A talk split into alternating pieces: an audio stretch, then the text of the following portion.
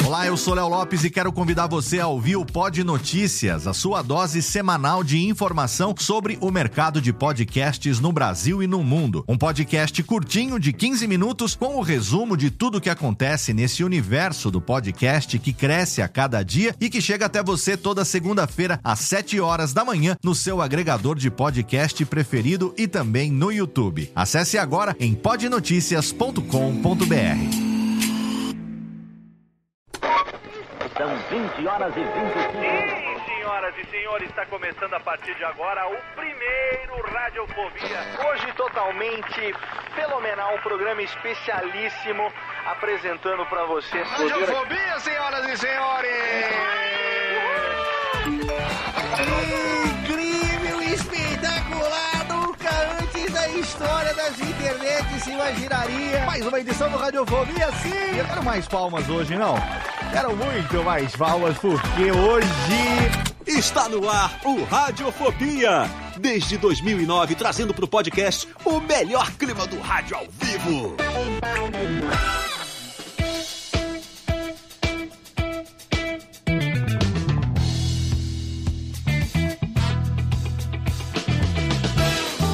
Saudações radiofônicas, ouvinte do Radiofobia. Eu sou Léo Lopes e tá no ar pela Radiofobia Podcast Network. Mais um episódio do seu podcast totalmente radiofobético. Mais um episódio, é claro, do seu Radiofobia. Sim, 13 anos no ar, indo para o 14 ano, sem previsão de acabar.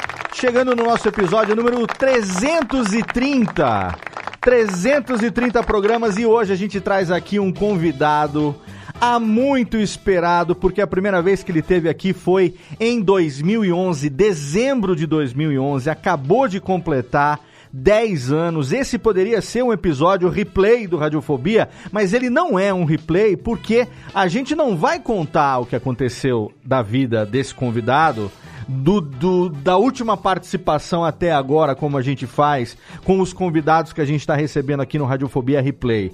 A gente vai continuar a história que ele terminou no Radiofobia 73 e você já já vai saber tudo sobre isso e também temos uma estreia, porque tem uma atração nova que tá hoje, no dia da publicação desse episódio aqui, tá indo ao ar um novo podcast na Radiofobia Podcast Network, o projeto Vozes do Brasil, uma idealização da Publinter e do nosso convidado de hoje que tá indo ao ar hoje com muito orgulho aqui na Radiofobia Podcast Network. E a nossa intenção é que até o centenário do rádio lá em setembro a gente a gente tenha todos os episódios publicados aqui no feed do Vozes do Brasil. Tem um link no post para você que quiser assinar no agregador da sua preferência. Agora você pode ouvir ele que já tem essa atração lá no canal dele do YouTube. Agora você pode também ouvir no agregador da sua preferência aqui na Radiofobia Podcast Network. E para conversar com ele, eu tenho o garotinho mais radiofônico de Sorocaba, menino Chester. Olá, queridão. Olá, Léo, olá, ouvintes.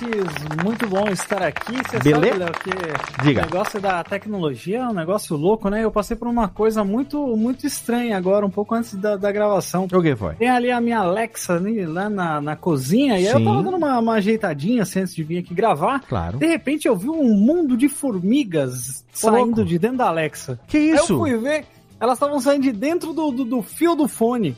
Falei, não é possível. Comecei a bater, taquei veneno. Aí eu liguei a Alexa e botei um Slipknot pra ela sair dando pinote dali de dentro, entendeu? Foi muito engraçado, mas assim, foi meio aterrorizante. Eu botei um veneninho ali e falei, caralho, Olha eu tava aí. curtindo um som aqui, só ouvindo, ouvindo os meus rádios, que às vezes eu coloco de manhã, né? Boto uma CNN ali pra, pra Aham. ouvir de manhãzinho. Sim. Então estão mais informados do que eu. Olha aí, safados. Alexa dominada pelas formigas, o novo, o, o formigueiro moderno. Pois né? é, Ouvindo? Slipknot, isso daí- de bolinha ainda, cabe Tem, monte. isso dá, tem que fazer aquele vídeo, um vídeo pro TikTok pra isso aí, viu, Jeff? Que é muito Pô, moderno. eu isso. pensei, só que daí eu só pensei depois que eu já tava no desespero do, do tanto de formiga em cima de mim, mas tá tudo bem, eu sobrevivi. Muito bem. As formigas também consumindo o rádio matinal de menino Chester Barbosa. E temos ele que também tá ligado nas rádios, ele que também já consumiu muito rádio e que eu sei que ele já dançou muito Não Se Reprima lá nos anos 80, menino Macorde. Olha, Léo, não posso negar. Não é? Não, é, não negarei, mas não afirmarei o que você acabou de dizer. Jamais vou te reprimir por isso, mas, Macorde. mas eu queria dizer pra você o seguinte, Léo. É. Vambora, vambora. Tá na hora, vambora, vambora. Ah, Porque em 20 minutos tudo pode mudar no pulo do gato. Nossa, foi um, um popurri.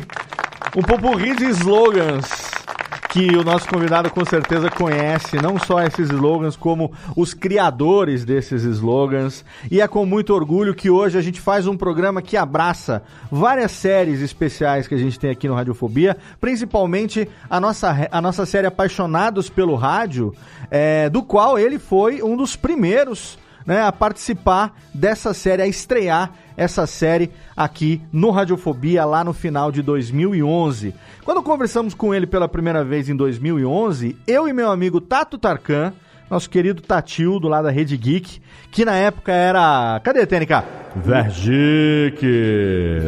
Na época era Vergic. Na época do We Are Geeks ainda. O pior nome da O internet. pior não da internet. Nós fomos convidados a participar de um evento da AERP, que é uma associação de radiodifusores do estado do Paraná, Jeff. Do Paraná! Uh. E fomos a Foz do Iguaçu, Os filhos do Paraná. do Paraná, como diria nosso querido Alborguetas. Que Deus o tenha. eh, Como é que é? De, de, de saudosa memória, como gosta de dizer o nosso convidado. E aí. O porrete mais amado do Brasil. mais amado do Brasil, estávamos lá, eu e Tato fomos convidados a palestrar, fazer uma pequena mesa de debates para radiodifusores no longínquo ano da desgraça de 2011 e tentar desmistificar um pouco dos radiodifusores o medo que esses seres analógicos até então tinham da internet, do podcast. E aí, graças à figura inenarrável de, é, Luiz, é, de Luiz Henrique Romagnoli, foi outro também que nunca teve aqui, nunca vou, vou ter ainda que puxar aqui Luiz Henrique Romagnoli, esse é o ano. Se ele não vier no ano do centenário do rádio, nunca mais ele vem. Eu e Tato fomos lá palestrar. Acabamos entrando numa mesa que foi moderada pela então jornalista Joyce Hasselman. Olha aí. Quem Olha diria só. que acabaria se tornando a deputada Joyce Hasselman? Na- tem foto no post pra você Joyce ali. Hasselman, né? Tem já foto no post pra você. E nesse evento eu não acreditei quando tivemos a oportunidade de conhecer entre outras, entre outras figuras importantes do rádio e, e da propaganda nacional, como Lula Vieira, por exemplo, que estava lá também, dos jingles inesquecíveis. A gente tinha também a figura do nosso convidado de hoje, que naquele dia a gente entendeu de onde veio a paixão dele pelo rádio, pelo som. Ele que se se é, é, classifica ou, ou se, se diz um locutor e um sonoplasta frustrado. Mas nós ficamos sabendo, o link tá no post para você que não ouviu ainda, lá no Radiofobia 73, como que graças à coleção de discos do senhor Lourival Pacheco, ele teve contato com o LP de Esquivel, que deu pra ele altas inspirações. A gente descobriu como que o pai dele comprou um gravador geloso na Mesbla. E nesse gravador geloso, ele com seus colegas gravaram o jornal falado O Boato. Descobrimos que ele foi o primeiro aluno da ECA, da USP, da Escola de Comunicação e Artes, que na época era ECC ainda, Escola de Comunicação e Cultura, mas como dizem que cultura não é arte, né? Mudaram o nome para ECA, Escola de Comunicação e Artes, e ele foi não só o primeiro aluno, como ele foi o primeiro professor do curso de rádio do ECA, dando aula no oitavo semestre para os seus próprios colegas. Porque não tinha ninguém para dar aula daquilo que ele aprendeu fazendo. E ele contou pra gente a origem das trilhas, das vinhetas. Aprendemos o, da onde que veio o nome trilha, onde que veio o nome vinheta. Se você ouvinte não ouviu isso, perdeu. Foi há 10 anos esse papo. Nós não vamos repetir nada disso. Tem uma hora e meia de papo com ele no link do programa 73 e hoje a gente vai aqui ter a missão de contar na primeira hora desse episódio qual foi a passagem de mais de 30, 40 anos de Luiz Fernando Malhoca pelo rádio brasileiro. Tá de volta 10 anos depois. Olá, mestre. Olá, meus queridos amigos, vocês que estão nos vendo, paciência, porque vem chumbo aí. Mas é um prazer estar com os dois Jotas, o Júlio, o Jeff e o Léo. Quer dizer, Dois L's e dois J's.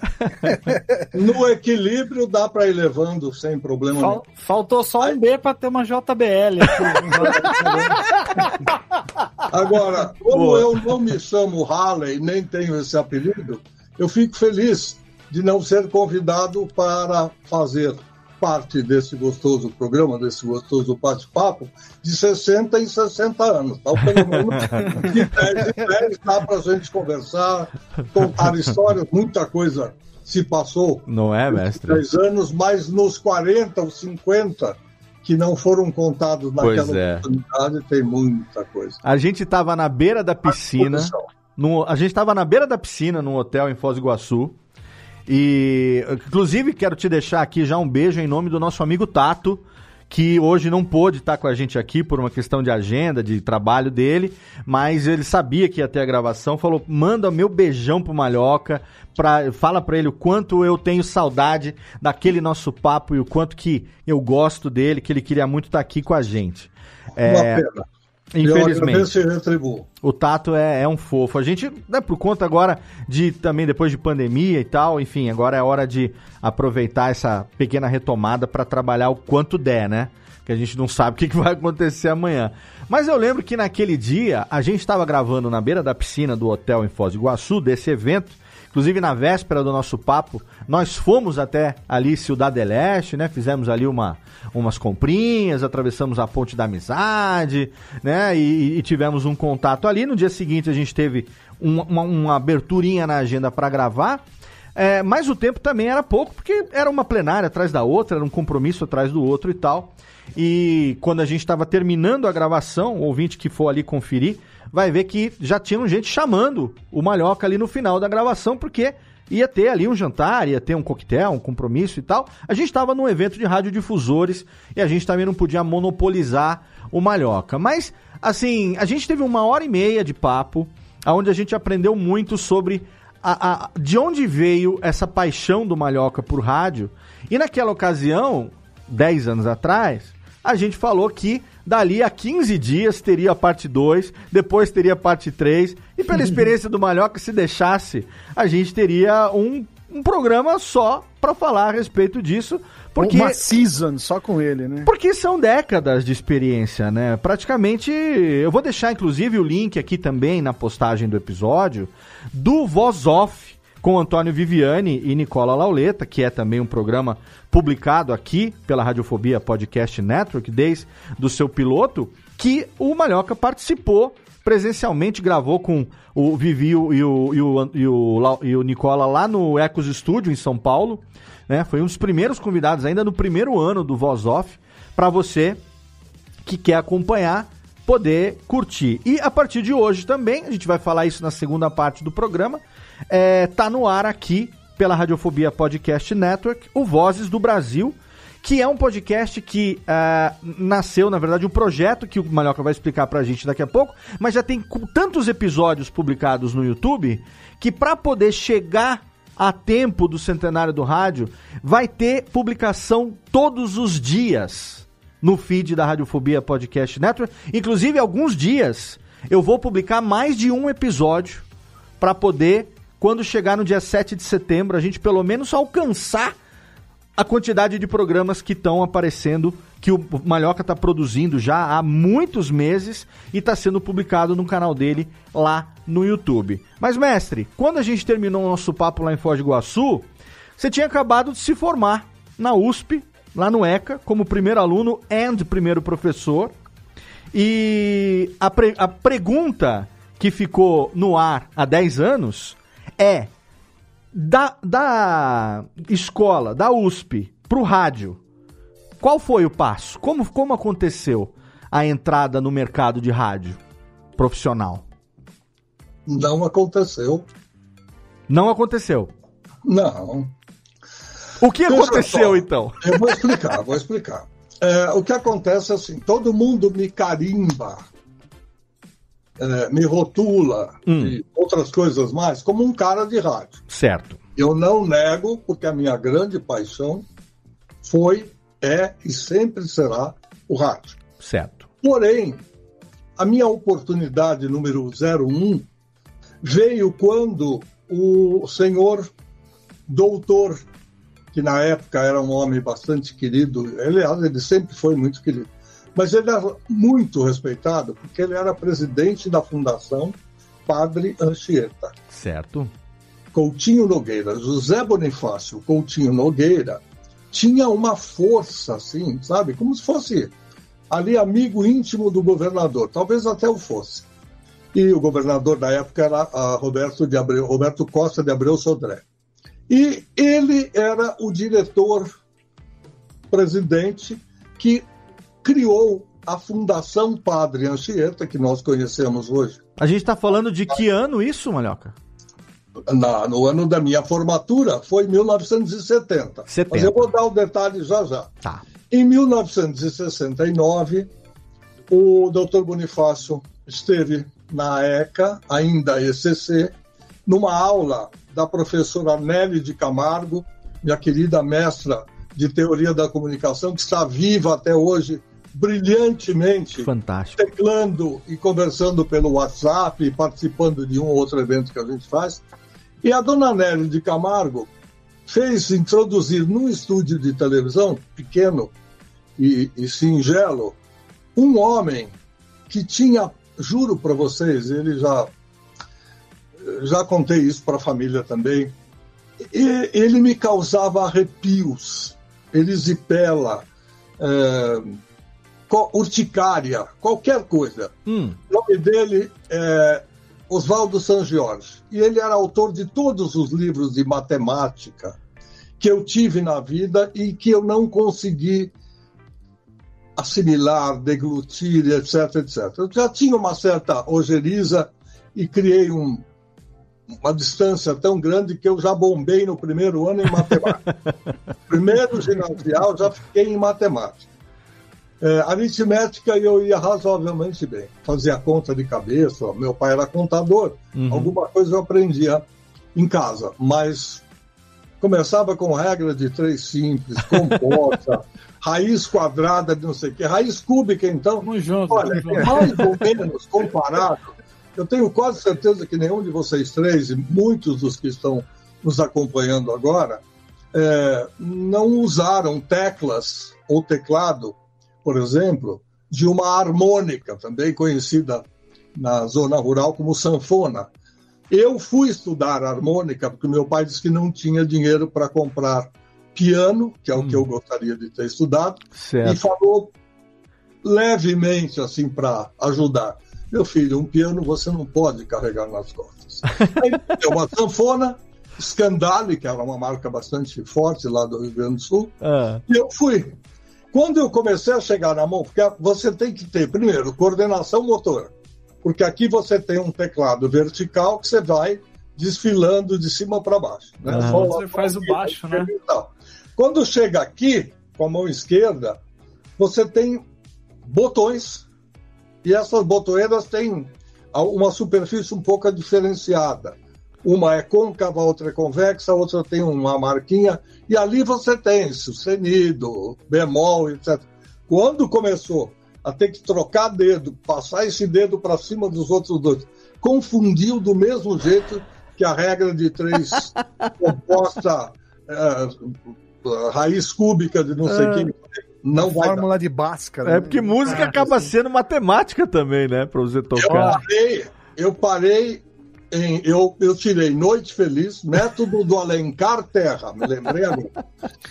Eu, eu toco teclado e eu já tentei tocar uma sanfona e é realmente muito difícil, porque além de você ter as duas mãos, né, que uma você tá fazendo solo ou uma base e na outra você tá fazendo baixo, né, que, é a- a- que são aquelas notas aqui, você ainda tem que chacoalhar aquele negócio, né, conforme você vai fazendo. Então é muito Você tem difícil que mesmo. contar os tempos, um, dois, três, quatro, abrindo o fole Nossa. e fechando depois disso. Então, é uma coordenação motora, É mental e sentimental. Então, chega uma hora que você fala, obrigado. A minha professora, querida também, aprendi muito com ela. Ela foi muito esforçada e eu devo muito a ela o pouco que eu sei. Parabéns a você, noite feliz e o Tannenbaum. Só deu para. Só no Natal. Dona Darcle Petit, que era é, neta de Carlos Petit, um grande homem da política brasileira, e que foi na rua Carlos Petit, na Vila Mariana, perto da caixa d'água ali da, uhum. da Sabesp, na casa em que ele nasceu, que eu tive aulas com ela. Nossa, então, que legal. Tudo marcou muito comigo, foi muito legal, mas não rendeu absolutamente nada. Bom, voltando, hum. alongar e não sair da, da linha. É, eu comecei a fazer esse tipo de, de trabalho, recebi trabalho que eu digo lá na, na ECA. Fizemos um, um programa de televisão uhum. e o doutor Zé Bonifácio Coutinho Nogueira, acompanhado do querido Oswaldo San Giorgio, que era uh, considerado o rei da matemática e era um dos diretores da TV Cultura. Eles foram lá para escolher três programas cujos nomes de autores eles não sabiam, não conheciam. Então eles passaram uh, a assistir a alguns programas que foram selecionados pelos nossos professores. A professora Nelly, conforme eu já citei, fez a apresentação e eles ficaram sentados assistindo programas de televisão. E a gente olhando eles assistirem. Aí no final eles fizeram uma pequena confabulação e escolheram três alunos. Entre eles o Murilo Marques Belezia, que foi um colega meu de faculdade e que depois não encontrei mais. É, Maria Helena Renó, que depois se transformou em Maria Helena Renó Nunes. E se vocês gostam de curiosidade, saibam que quando Clodô e Clésio fizeram uma música para Fagner cantar, e ele diz: Perdi Maria Helena para o dentista. o dentista é o doutor Sérgio Nunes, meu dentista até hoje, que era, na época, namorado de Maria Helena em São José dos Campos. Só isso. São ligações e ilações. Pois é, vai acabar na música essas coisas acabam dando certo, às vezes nem, nem sempre. Bom, aí o, o Luiz Fernando é escolhido um dos três programas e ele fala: olha, a partir de agora você vai ter um estágio não remunerado na TV Cultura, mas nós vamos fazer o possível para depois uh, aproveitá-los e tal. E vocês têm três vagas que devem ser ocupadas por esses três nomes. E lá fomos nós, como o Eduardo Moreira, que já era um grande produtor na TV Record, que depois passou para a TV Cultura hum. e cuidava do programa é, do programa meu Deus do céu já vou lembrar era um programa feito para criança é, e, e, e, era feito no Jardim Botânico não Bom, vou, vou lembrar daqui a pouco. Hum. Eu estou vendo todas as chamadas que eu fazia, as chamadas para eles, eles falavam, não esqueça das minhas crianças, mandava bilhetinhos e tal. Então, o Eduardo Moreira chamava uh, de subnitrato de pó de mico, quando uma coisa era muito pequena. Eu falava, não tem que esquentar muito, isso é um subnitrato de pó de mico. E eu me sentia mais ou menos assim, porque eu não era assistente de ninguém, eu não era é, produtor de nada, mas era o subnitrato de pó de mico de uma referência, ou seja, eu tinha que dar um serviço, eu tinha que apresentar alguma coisa. Hum. Se alguém me mandasse fazer um levantamento de material, tinha que correr atrás de fotos, de mensagens e tal. Não se esqueça que naquele tempo nós não tínhamos o famoso Google para tirar nenhuma informação. Pesquisa era em livro ou em conhecimentos próprios e etc, etc. E a, a gente Barça, né? É, Barça, Enciclopédia Prática Jackson, é, Lelo e Dicionário Universal de Curiosidades, eram Tesouro da Juventude.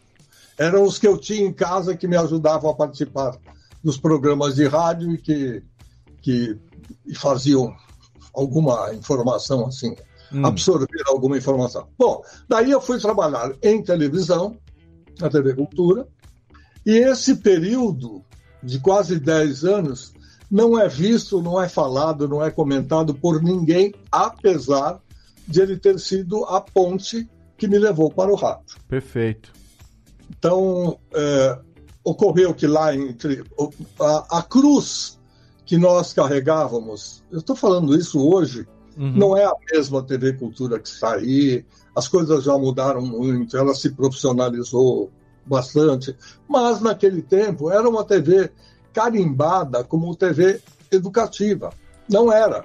Era uma TV cultural. Ela tinha educação, tinha cultura, mas todo mundo via como uma TV escola, alguma coisa assim. E como tal, era mais para o lado chato do que para o lado não tão chato. Uhum. A mim coube, por sorte, sorte, é, o curso de francês. Eu já tinha uma base muito boa de francês, porque meu pai teve a oportunidade a, e a coragem de bancar o meu ginásio, lá onde eu bombei o primeiro ano de matemática, culpa do professor Antônio Meyer. É, ele já partiu hoje, eu posso dizer que a culpa foi dele, porque quem não estudava era eu. Uhum. Mas, o professor Meyer, ele, é o professor Meyer fez o possível para que a gente entendesse a matemática. Não deu certo. Bem, é, lá no Liceu Pasteur, por ser um colégio de franceses e ter 80% filhos de franceses, gente original mesmo, uhum. E tudo mais, então a gente acabou aprendendo na marra. E eu, por ter um bom ouvido, modéstia inclusa, eu acho que foi isso que me ajudou a, a ter a chance de conhecer melhor a língua francesa. Quando eu chego na TV Cultura, por algum motivo, não perguntei nada para ninguém, nem sabia. Uh, inglês já existia, a professora Marisa Leite de Barros, bastante conhecida pelo inglês com música, já tinha lá o seu quinhão definido. Uhum. E do outro lado, francês, com o professor Mário Laranjeira, professor titular da Faculdade de Filosofia, Ciências e Letras da USP, e a apresentadora era uma moça de São, São Joaquim da Barra, não, São, São João da Boa Vista. Uhum. Salete de Almeida Cara, uma menina muito bonita, por sinal, que tinha vindo para São Paulo para fazer um curso de línguas e era uma boa apresentadora. E aí eles aproveitaram e fizeram com que ela fosse a titular da apresentação. E lá eu produzi três séries. A primeira delas, que tinha toda uma sequência de livros para acompanhar, da famosa e tradicional Librairie Hachette, chamava-se En Français. A segunda, Le Français chez vous, e a terceira, Le Dauphin Blanc.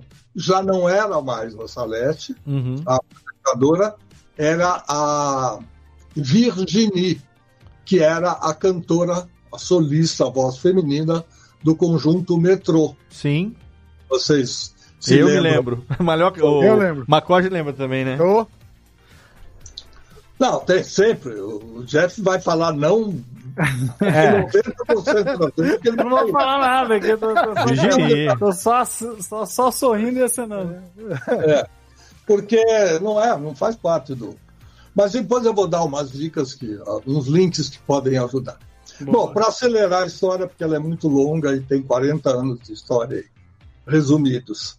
Eu fui é, um dia, eu ia muito à Rádio Cultura, que ficava uhum. lá dentro, colada na minha sala, na sala da produção, não era a minha sala, ninguém tinha sala própria, todos ficavam na chamada vala comum. E lá é, eu via movimentação, às vezes chegava um, um, um, um rapaz da discoteca para pedir disco, para levar algum disco solicitado, a discoteca era única para as três emissoras, Rádio Cultura AM, Rádio Cultura FM e a TV Cultura, e de repente chegou um divulgador de hoje de saudosa memória, o Zé Roberto Póvia, e ele veio com uma caixinha de papelão e falou: Luiz Fernando, pouca gente me chamava de Malhoca. Malhoca foi um nome que apareceu mais uh, no rádio do que na televisão. Até porque na televisão ninguém sabia quem era quem, né? Uhum muito subia aquela ficha técnica com 200 nomes. tac, tac, tac, tac, tac. Ninguém sabia quem era quem, a não ser o que estava escrito lá. Produção, direção e tal. Bom, aí esse rapaz, o Zé Roberto Pobre, falou, olha, nós recebemos na IEMAI Odeon um pacote dessas esses rolinhos de filme aqui que a gente não sabe nem o que tem dentro. A gente não tem projetor. Aham. Toca disco, nós temos. eh, Fita cassete, a gente tem o player, mas isso aí não tem. Se você quiser, dá uma olhada, vê se interessa. Deixa aí. Naquele tempo, a gente tinha que pedir autorização para usar uma única sala de projeção. É rolinho de tinha- filme tipo Super 8, assim, não? Eh, não, era 16. Ah, tá. 16 Aqueles, mas de rolinho, né? rolinho de 100 pés, aquele Aham. bem pequenininho. O 100 pés corresponde, em geral, a 3 minutos Certo. de, de informação, de filmagem. Era tipo o tempo de uma música, mais ou menos, em média. Sim, né? sim, exatamente. E aí, é, é, é, eu fiz a requisição para o seu Oswaldo, ó, solicito a sala, não sei o que. Ele falou, pô, para que programa? Eu falei, não sei. Programa. Isso aí eu te conto depois. É. É, vamos, por enquanto, na, na base da tentativa. Tá bom. O projecionista era um office boy que sabia manipular, chamar. Era não, é, porque ele está vivo até hoje e tornou-se um grande programador musical. Depois eu conto um pouquinho se der tempo. Hum, E o, o Marquinhos, como ele era chamado, é. era o que rodava. Às vezes ele ficava uma hora vendo filmes geográficos, filmes históricos, porque o produtor tinha que anotar trechos, o que queria selecionar para clipar, para selecionar, cortar, Uhum. enfim. E aí o, o Marquinho até achou legal, porque era algo diferente. Uhum. O que ele calçou, como a gente fala tecnicamente, o primeiro filme, eh, e cada um era um rolinho separado do outro, não era tudo um carretel, então ele tinha que colocar um, passar o filme. Aquele filme chamava-se Ten Years of Music, 10 anos de 10 anos de música. e contava a história de Carole King, que estava naquele ano de 1972, quero crer, completando os seus primeiros 10 anos de carreira Perfeito. tinha uma edição muito bem feita de alguns dos sucessos dela, entremeados com fusões bonitas, que não davam ideia que você cortou números musicais e tal. Lembrando que naquela época não existia o videoclipe, senhoras e senhores. Sim. Que todos conhecem, o que todos sabem, que é uma indústria que hoje rende milhares e já rendeu muito mais, não existia Uhum. o que existia era uma empresa terceirizada ligada à gravadora X, tínhamos cinco ou seis grandes nomes na época de gravadoras, dependendo da localização de cada uma, se na Europa, se nos Estados Unidos. E aí você contratava essa empresa para ela filmar em 35 milímetros, ou seja, a, a- a adequação para o cinema profissional, eles iam filmar um show musical. Certo. Daí eles faziam o que o inglês americano chama de cortar. Eles clipavam, cortavam um número musical, Uhum. tiravam daquela série, eh, passavam para 16 milímetros ou passavam antes para 16, depois cortavam, é a gosto do freguês, e de repente esse número musical era usado para divulgar um disco na TV. Sim. Então, para quem se lembra do jornal hoje e para quem já conheceu e sabe da importância do nosso querido Newton Alvarenga, o nosso Big Boy, Uhum. que fez isso no jornal hoje, aqui no Brasil, no Rio, São Paulo, e depois em outras praças, lá nos Estados Unidos e na Europa, eles davam um número musical em rolinho de filme, daí o nome Film Clip, Filme e clipe. não videoclipe. E esse material ia para a mão de um produtor que, na hora do caderno B, entre aspas, Uhum. lá do jornal, ele colocava olha, o disco da semana é esse, o lançamento da semana é esse, vai sair o álbum do conjunto Grand. Funk Railroad, lembrei agora. Foi um deles que a gente apresentou. Bom, com tudo isso, a gente é, observou uma coisa curiosa.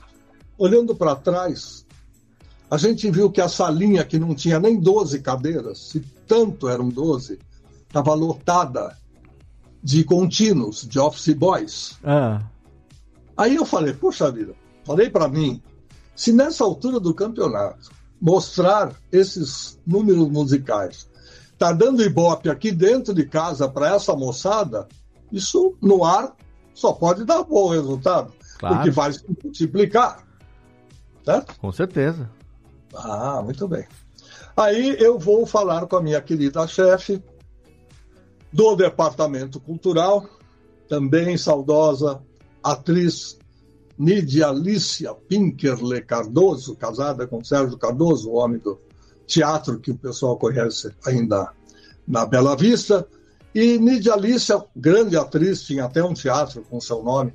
Ela cuidava muito da parte cultural, mas ela era muito ciosa, porque ela se preocupava não só com os trinta e tantos membros ecumênicos da, da direção da TV Cultura. O presidente ele funcionava, ele tinha lá sua, sua posição, sua definição tal, mas os curadores é que ficavam estudando, isso pode fazer, isso não deve fazer, isso aqui. Aí ela me disse, Fernando, ela era, era italiana, ela tinha um sotaque um pouquinho puxado. Ela disse, Fernando, isso não é muito cultural. Eu falei, mas olha, vocês já têm orquestra sinfônica, já passam grandes concertos, por que não pode ter alguma coisa para a juventude? É, eu vou pensar. Falei, É cultura, pensa bem que é cultura. Naquele tempo, os, eh, as famílias que tinham um certo dinheirinho, do mesmo jeito que muita gente teve outras coisas diferentes do picape ou do cassete, né? quantas e quantas versões nós tivemos o DAT, o DAT. Uhum. Algumas pessoas tinham isso em casa porque a qualidade do DAT era melhor do que a, a da fita de cromo ou de ferro, enfim, do cassete, e outras tantas coisas mais. Os vídeos. É, as pessoas tinham em casa um projetor de 16 milímetros para ver filmes em casa. Uhum. Nossa. E aí. É dinheiro mesmo, hein? É, para quem tinha, era bom. E aí eu falei para uma moça que era atriz, depois parou. A gente, quando é, nunca deixa de ser, mas de qualquer maneira, ela, ela atuou como, como atriz, depois parou. Ela estava na maquiagem e eu estava também na maquiagem, eh, produzindo uma aula. E aí não vou entrar em detalhes, porque é só tergiversar, não vai acrescentar nada. É. E aí, nessa, nesse papo, eu pergunto a ela: Você conhece Joe Cocker? Ela falou: Claro. Gosta dele? Adoro. Falei: Você gostaria de ver um filme dele? Como assim? Onde? Aí eu fui lá na minha sala, peguei o filme e falei: Leva para casa e assiste. Na segunda-feira, Dona Nídia Alicia, mãe da atriz, me chama e fala: Fernando, eu conversei com Silvinha e vamos experimentar, vamos fazer um programa ah, experimental, vamos fazer um piloto, como dizemos. Ok. Posso fazer? Pode. Eu não ia perguntar mais nada, porque eu já sabia. O não eu já tinha e ia sair com ele. Aham. Se eu perguntasse, tem verba? Não. Tem estúdio? Não. Posso contratar apresentador? Posso mandar fazer um cenário? Posso pedir câmeras? Não. É para fazer um piloto com o que você tem na mão. É. É duro porque para contar uma historinha, eu já sou meio chato, porque eu sou muito prolixo, às É. vezes por lixo, que se não servir você joga fora. e outras vezes eu gosto de contar os detalhes porque são pessoas importantes que marcaram a minha vida. Claro. E quando eu estou contando isso, além de não deixar vocês falarem e tomar conta de quase todo o programa, eu aproveito para fazer uma homenagem, póstuma ou não, àqueles que me foram gratos, que me ensinaram e me deixaram chegar até mais ou menos onde vocês acham que eu cheguei. A gente Justíssimo. nunca sabe onde a gente chegou, mas os outros acham coisas da gente, então a gente agradece. Bom, o meu professor, de, eu, eu tive um time de professores na ECA que ninguém teve igual. Uhum. Ninguém. Porque eram os melhores e maiores nomes de tudo que você podia ter no cinema, no teatro, e na televisão e no rádio. Então, o meu professor de cinema era o diretor da Lynx Filmes. E naquela época ele estava fazendo eh, os filmes da Varg. Ele Certo. fazia o desenho daquele símbolo que a Varg usou durante um tempo. Varg, para quem não sabe, não é o caso, não, não é para você, já. Sim, obrigado. Mas a Varig foi uma das maiores, se não a maior empresa aérea que nós tivemos no passado, Uhum. reconhecida internacionalmente, respeitadíssima e fazia um excelente trabalho. E ela usava é, alguns momentos, os motivos eram muito curiosos. né? Eles tinham verba, o pessoal da agência era sensacional, tinha abertura, tinha cabeça e tinha dinheiro. Então eles pegavam motes e iam fazendo. Uhum. É, o- quando a, a Varig, que tinha sua origem no Rio Grande do Sul, ela começou a voar para outros pontos do Nordeste, eles pegaram um mapa do Brasil e fizeram a coisa mais simples do mundo. Fizeram uma impressão desse mapa em cartolina e colocaram atrás dessa cartolina ah, uma outra cartolina de cor diferente. E passando entre a cartolina de cor diferente, vinha uma cartolina preta. Então, o que acontece? A ranhura que existia no primeiro traçado do ponto de saída do avião até o ponto de chegada, quando você passava a, a cartolina preta, ele preenchia como se fosse um algo automático. Hoje Aham. você faz com, com um toque do seu mouse ou qualquer coisa assim, mas é como se um pincel viesse do nada lá de trás e fosse preenchendo. Mais ou Isso, menos como o Indiana Jones é o avião do Indiana Jones, que ele vai preenchendo assim de um ponto pro outro, né? Exatamente. E você tinha eh, sinais sonoros, aí já linka com o que disse o nosso Léo eh, no começo. Esses sinais sonoros adivinham de um LP chamado Esquivel Exploring New Sounds in Hi-Fi. Uhum. Muito bem. Esse meu professor da Lynx Filmes estava ensinando a gente a fazer animação, e aí ele ensinou uma coisa das mais simples, chamada tabletop, né? table mesa, top parte de cima.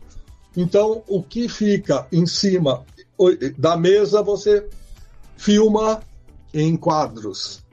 Lembrando que a televisão tem 30 quadros por segundo e que o cinema tem 24 quadros por segundo, você faz a conversão e começa a fazer as suas animações. O que pensei eu? Eu não tenho dinheiro, eu não tenho estúdio, eu não tenho verba, mas eu posso pedir letra 7. Letra 7 também é algo do passado, que tinha duas vertentes. Tinha a letra 7 tradicional, que era uma, uma folha de plástico com várias letras. Uhum. Então você tinha caixa baixa, caixa alta, vários, uh, várias letras A, porque a gente usa mais, depois é um pouquinho menos, o U quase nada, enfim. E aí a gente escolhia essas letras e fotografava. Depois veio mais tarde algo chamado Rotex, que ainda se usa de vez em quando aí quem conheceu o cartucho na era do rádio Uhum. sabe que a gente rotulava os cartuchos com, com o Rotex. Então você, Rotex era um revolvinho, você ia pressionando determinadas letras que estavam num disco, Uhum. e aí você escolhia a letra que aparecia lá no, na seta, e quando você apertava o gatilho, ele automaticamente pressionava a fita, e essa fita é, recebia a impressão da letra. Muito bem. Com essas letras eu formei Carol King, e com a ideia do que eu aprendi lá na ECA, Uhum. eu peguei um bolinho de, de letras, coloquei uma em cima da outra, filmei os primeiros dois segundos e depois fui tirando. O C saiu do bolinho, veio para cá. O A saiu do bolinho, veio para cá. O R saiu. Aí formou-se Carol King. Uhum. Então, como num passe de mágica, coisa de dois segundos cada letra, elas foram saindo. Eu fiz uma animação. Fez uma Entendi. animaçação,zinha Legal. Que legal. Aí, e aí saiu o primeiro programa que eu denominei por causa, não sei por que cargas d'água, a televisão se chamava TV2 Cultura. Uhum. Já era algo, não marketing que nos falava disso, mas era algo que visava lembrar onde você sintonizava a televisão, no Uhum. número 2. Sim. Então, já que ela era TV2 Cultura, e eu ia fazer um show de música pop, eu dei o nome de TV2 Pop Show. Para O mim, lendário TV2 Pop Show nasceu aí. Da- Exatamente. E aí eu fui pedir autorização para gravar. Então tinha que ter um estúdio, mas não tinha estúdio. E alguém falou: olha, aproveita que não vai ter equipe, que não precisa, não tem nada para gravar com equipe, você tem um diretor de TV e um sonoplasta à sua disposição que estão ah, num sábado ou numa sexta-feira. Era um fim de, de semana que quase ninguém gostava de trabalhar, aliás, tem gente que até hoje não gosta, mas gosta de ligar o rádio, gosta de ligar a televisão e quer ver alguém lá Uhum. se esparramando para fazer festa, mas não gosta de, de trabalhar. Então, ocorreu que eu falei, eu preciso ter uma voz. Como é que eu vou fazer uma apresentação só com animação, música, efeito?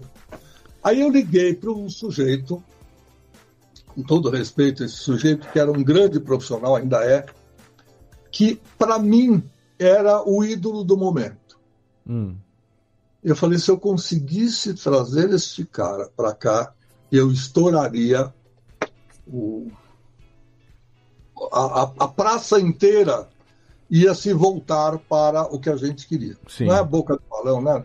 Não se, não, não se usava esse tipo de, Aham. de- E aí eu liguei, como quem não quer nada, para a Rádio Tupi Difusora, Hum. eram duas co-irmãs, lá na Alfonso Bovero 52, nos Altos do Sumaré. Falei assim, eu gostaria de falar com o seu Darcio Arruda, é possível? Aí a moça falou, "Eh, eu vou ver se ele pode atender. Juro, maior cara de pau, eu nunca tinha falado com ele. Aí eu falei, olha, eu sou o Luiz Fernando, produzo interprogramas e algumas aulas aqui na TV Cultura, eu estou lançando um programa, eu queria que você viesse fazer um teste aqui. Maior cara de pau. O cara é a voz padrão de uma das rádios mais ouvidas. Eu não vou dizer no Brasil, porque não, o AM Sim. naquele tempo não ia para lugar nenhum. Sim. Mas Mas em Mas- São Paulo. era captada, era captado, não só em São Paulo, como às vezes no interiorzinho mais próximo e tal, com todo respeito aos interiores mais distantes. Mas era uma, uma maneira de você falar, poxa, esse cara é o cara da vez. Sim. É, a capacidade do transmissor, né, que determinava. Né? Isso. É, e, e aí tinha uma outra jogada que também não vale a pena a gente discutir. Às seis da tarde, a, a camada heavy side, que é uma camada estudada, já mudou de nome, mas na época era a camada que se interpunha depois que o Sol ia embora, ela ionizava certas áreas lá do firmamento e você não conseguia ir além Uhum. Porque ela ia e rebatia. E depois de um determinado horário, ela ia mais longe. Entendi. Então, quando às seis da tarde já não tinha mais sol, você conseguia ir mais longe. Mas o famigerado Dentel, Departamento Nacional de Telecomunicações, que era o, o algoz de todos os radiodifusores, os donos de emissora de rádio, obrigava você a baixar a sua potência. Sim. Se você se orgulhava de dizer, nós temos 50 quilos, 50 mil watts Aham. de potência durante o dia, à noite era 10. Se você tinha 5, era 2. Uhum. Um. Você tinha que baixar para não estourar e não entrar em frequências outras com o mesmo número em outros lugares. Perfeito. Porque a gente está vendo onde a gente está, mas dali 100 quilômetros tem uma outra eh, cidade, uma outra eh, emissora. Uma pessoa que está no mesmo, no mesma número. faixa de dial, é. Uhum. É, mesma faixa. Então, tinha que pensar nisso. Bom, eu fico contando muita história, depois eu. Mas o Dácio Arruda. É. Pois é, e voltamos para o, o Dácio. Ele disse: Olha, tudo bem, eu vou aí, mas como falar? Né? Vem fazer um teste. Tinha que ser um pouquinho mais polido, falar assim: Você gostaria de fazer um registro de voz? Ah, sim. Por favor, não pintou. e aí, tá bom, então vamos fazer um, um, um piloto, alguma coisa com o teste do carro. Quando ele entrou na cabine de som para falar as primeiras coisas, ele leu o roteiro. Vou pedir licença porque a garganta. Ah, por favor. Não vem boa há algum tempo. Eu preciso tomar um pouco d'água. Bom, aí o Darcio fez as primeiras leituras. Já veio o José Emílio Ambrosio, depois tornou um grande diretor de jornalismo na Rede TV, na Rede Bandeirantes, mas naquele, naquele tempo era operador de videotape, uhum. veio baixinho esse não é o cara da difusora? É. Cara, é ele que tá aí? É. Olha lá, olha lá no uh, meu. Falei, pô, não é possível. Esse programa tem que dar certo. Uhum. Se já, quando eu mostrei os filminhos para os office boys, que, que não sabiam o que eram, eu não chamei os caras para assistir. Eu só pedi para o Marcos Antônio da Silveira, o Marquinhos, fazer a, o uso da, da transmissão do, do filme, da execução do filme. E apareceram boys que vieram ouvindo a música aqui e lá. Falei, puxa vida. Agora, o Darcio Arruda, que eu estou pedindo para vir fazer um registro de voz, ou um teste, e vem já um cara que conhece fala, pô, é o cara da difusão. Isso aqui tem que ser certo. é o público perfeito, né? O público Não, respondendo já. Você, dentro de casa, você imagina fora. Perfeito. Sim. Agora, quem sou eu para dizer que eu posso ou não posso fazer? o resumo da ópera. Nasceu ali o TV2 Pop Show. Ele foi ao ar, por engano, no dia 14 de abril de 1972. Na minha vida tem cada história, se eu contar a verdade verdadeira, ninguém acredita. Mas por que por engano? É. Porque esse programa não tinha data. Esse não era um programa, isso era o piloto de uma série Sim. que ia ser analisada, talvez ia ser estudada por uma convenção de senhores, eu não sei. Não sei o que ia ser. Mas é, é aquela fitinha Ampex de duas polegadas foi gravada, alguém escreveu no label, como a gente chamava lá, TV2 Pop Show, produção do Luiz Fernando Malhoca, e guardou no chão. É. Por que no chão? Porque os casulos tinham nome. Sim. E os casulos tinham nome de programa, e ali era nada. Não tinha programa, não tinha série, não tinha casulo para ele. Sim. Ele ficou no chão. Não tinha espaço para encaixar. Esperando um destino. Eis que uh, num sábado que a programação já era morna, trabalhava um pouco com filmes uh, educativos e alguns filmes de consulado. Hum. A minutagem, o tempo que vem escrito no resumo do filme, que você recebe junto com a fita seja, com rolo de filme, dizia uma hora e vinte minutos e não tinha uma hora e vinte minutos. Tinha 55 minutos. Certo, meia hora mesmo. É. Com esse pequeno engano matemático, nada tem a ver com aquele anteriormente citado, é. o, o, derrubou o Freitas, que era o nosso homem master, o chefe da da cabine principal, ou seja, no controle mestre, né, no switch master, uhum. ficava um coordenador que cuidava de toda a programação. Ele recebia material pronto, colocava no ar, entra um, sai outro, tem um intervalinho, não era comercial Sim. naquele tempo, é. Enfim. Mas o tempo todo falei- tem alguma coisa rodando, né? Se ele não bota nada, a televisão sai do ar. Não, claro, mas quando ele viu que o filme ia acabar antes, ele saiu desesperado pelo corredor. Sim, porque não Porque tinha, no sábado tinha um buraco. não tem ninguém. É, Ele precisava, ele precisava só de meia hora de programação, tranquilo. o buraco estava garantido. Sim, Você ia ter, o buraco ia chegar. O que, que nós vamos colocar ali? Aí ele foi para o corredor, foi lá na fitoteca, que o nosso querido Luiz Xará tomava conta. Ele falou: Olha, eu não tenho como achar um outro filme de 20 minutos agora. É. Mas o que, que nós vamos pôr no ar? Ele falou: "Ó, Tem esse, essa fitinha aqui no chão. Que demais. Carioca gravou, Luiz Fernando deixou aí, papá, papá, põe no ar. Na cabine de locução, então naquele tempo tínhamos lá um homem de telecine, aquele Mas já tinha sido assistido por alguém? Já, alguém já É, tinha isso visto? Tinha sido já. Ou tipo, avaliado, gravou e guardou Tinha e ninguém viu? É. não por alguém? Não, não, claro Os caras nem, nem olharam. nem souberam, não deu tempo. Eu gravei, eu gravei entre quinta e sexta, ou sexta e sábado, não me lembro direito, E isso aconteceu no E- sábado. e à noite, no outro dia, aconteceu. Então, Você não tava trabalhando no momento, né? não, não. Não e não assisti o programa, que é pior. Ah, Era meu dia de folga. Bom, na segunda-feira lá. não, pior de tudo não é. Vejam só como as coisas acontecem. Nós tínhamos, na época, um locutor de cabine, como quase todas as emissoras tinham, que tinha lá um reloginho, era uma foto do Palácio dos Bandeirantes, e no- na entrada do Palácio dos Bandeirantes, que muitos de nós nos cansamos de ver na, na festa da Covid, aquele, aquela ranhura é, é a entrada do palácio. Uhum. Ali tinha o reloginho da hora certa.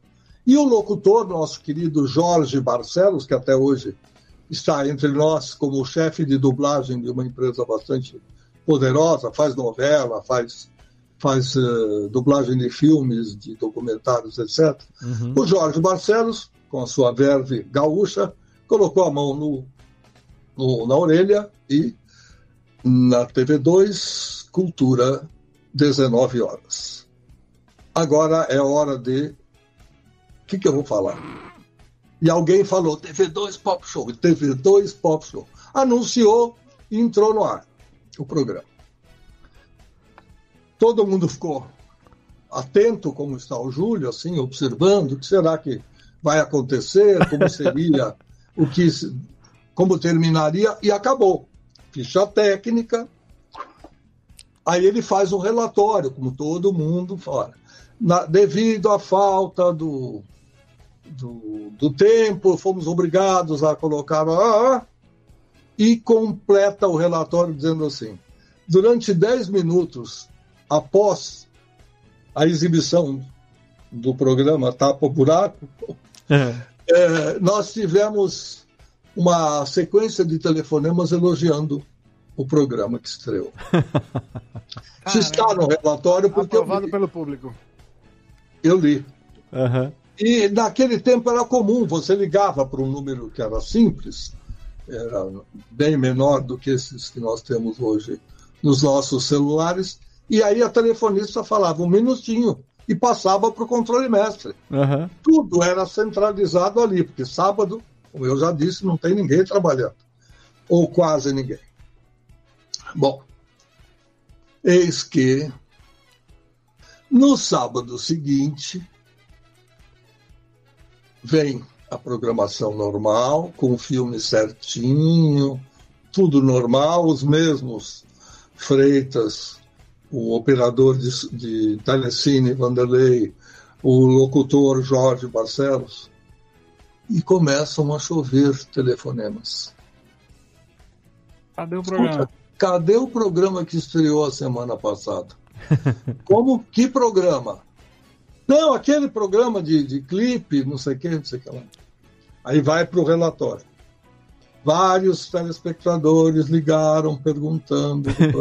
Isso vai tudo para a mão da dona Nídia Alícia, a chefe do departamento cultural, e na segunda-feira ela fala: Luiz Fernando, vem cá, até minha sala. Eu Falei: ah, tem bucha. Ixi, Alguma coisa eu fiz de errado. Eu não tinha ideia Do que era. que estava- do que estava nos relatórios. Mas, mas peraí, deixa, deixa eu só te fazer uma pergunta. Você, na segunda-feira, você soube que o programa foi ao ar como um tapa-buraco ou, ou ficou a semana inteira soube? Soube, soube. Você viu o que aconteceu com aquele programa que você gravou? Eu falei, não. Ó, faltou um negócio, nós colo- colocamos. Ok. Não vou dizer para vocês que teve muita repercussão ou que não teve, Aham. porque ninguém tinha dimensão de nada ali. Claro, claro. O que ocorreu é que pessoas saíram da sua zona de conforto e foram ligar para Sim. o controle mestre da TV Cultura para dizer Que que tinham gostaram. gostado do programa. Aham. E outras pessoas é, ligaram para cobrar a existência do programa. Porém, para não deixar o Júlio sem graça e muito menos frustrado, nesta semana, entre a primeira segunda-feira e a outra segunda-feira, ocorreu sim um fato bastante desagradável na minha vida. Darcio Arruda vai me visitar. Luiz Fernando, preciso conversar com você. Pois não. E aí, para não conversar dentro da minha sala, como eu já disse, era a sala de todo mundo, nós fomos até ali na frente, tinha um banco e um chorão, Aham. bastante, bastante significativo para a TV Cultura. Era a marca, as duas fotos que tinha eh, divulgando a TV Cultura, tinha lá o banco e o, e o chorão. E aí ele chegou para mim e falou, Luiz Fernando, eu vou contar uma coisa muito triste para você. Você sabe que eu sou locutor da Rádio Difusora de São Paulo.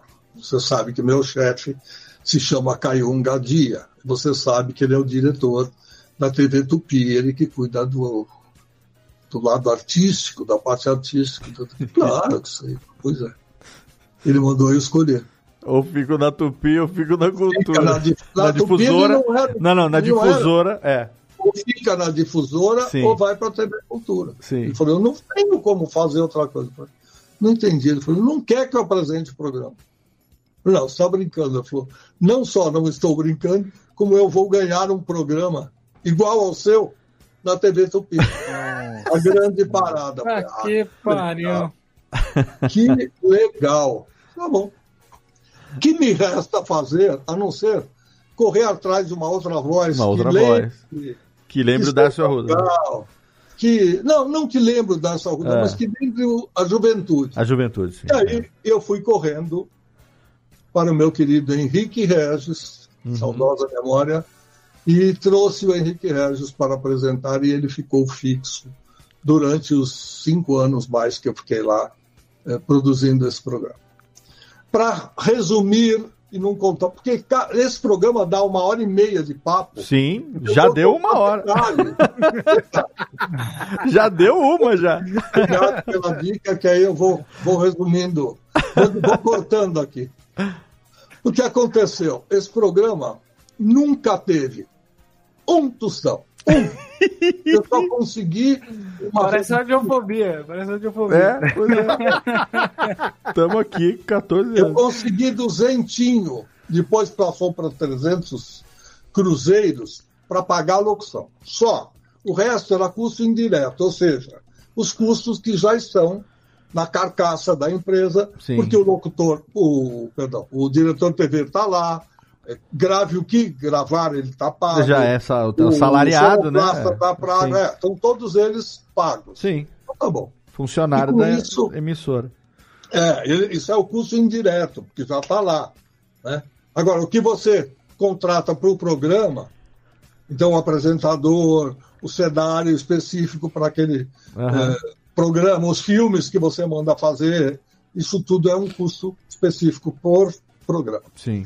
E eis que, não quando, é, eu recebo um dia um telefonema. Eu já vou dar um pulo que vai responder a 32 perguntas que vocês iriam fazer antes de eu não deixar vocês fazerem a segunda. Boa.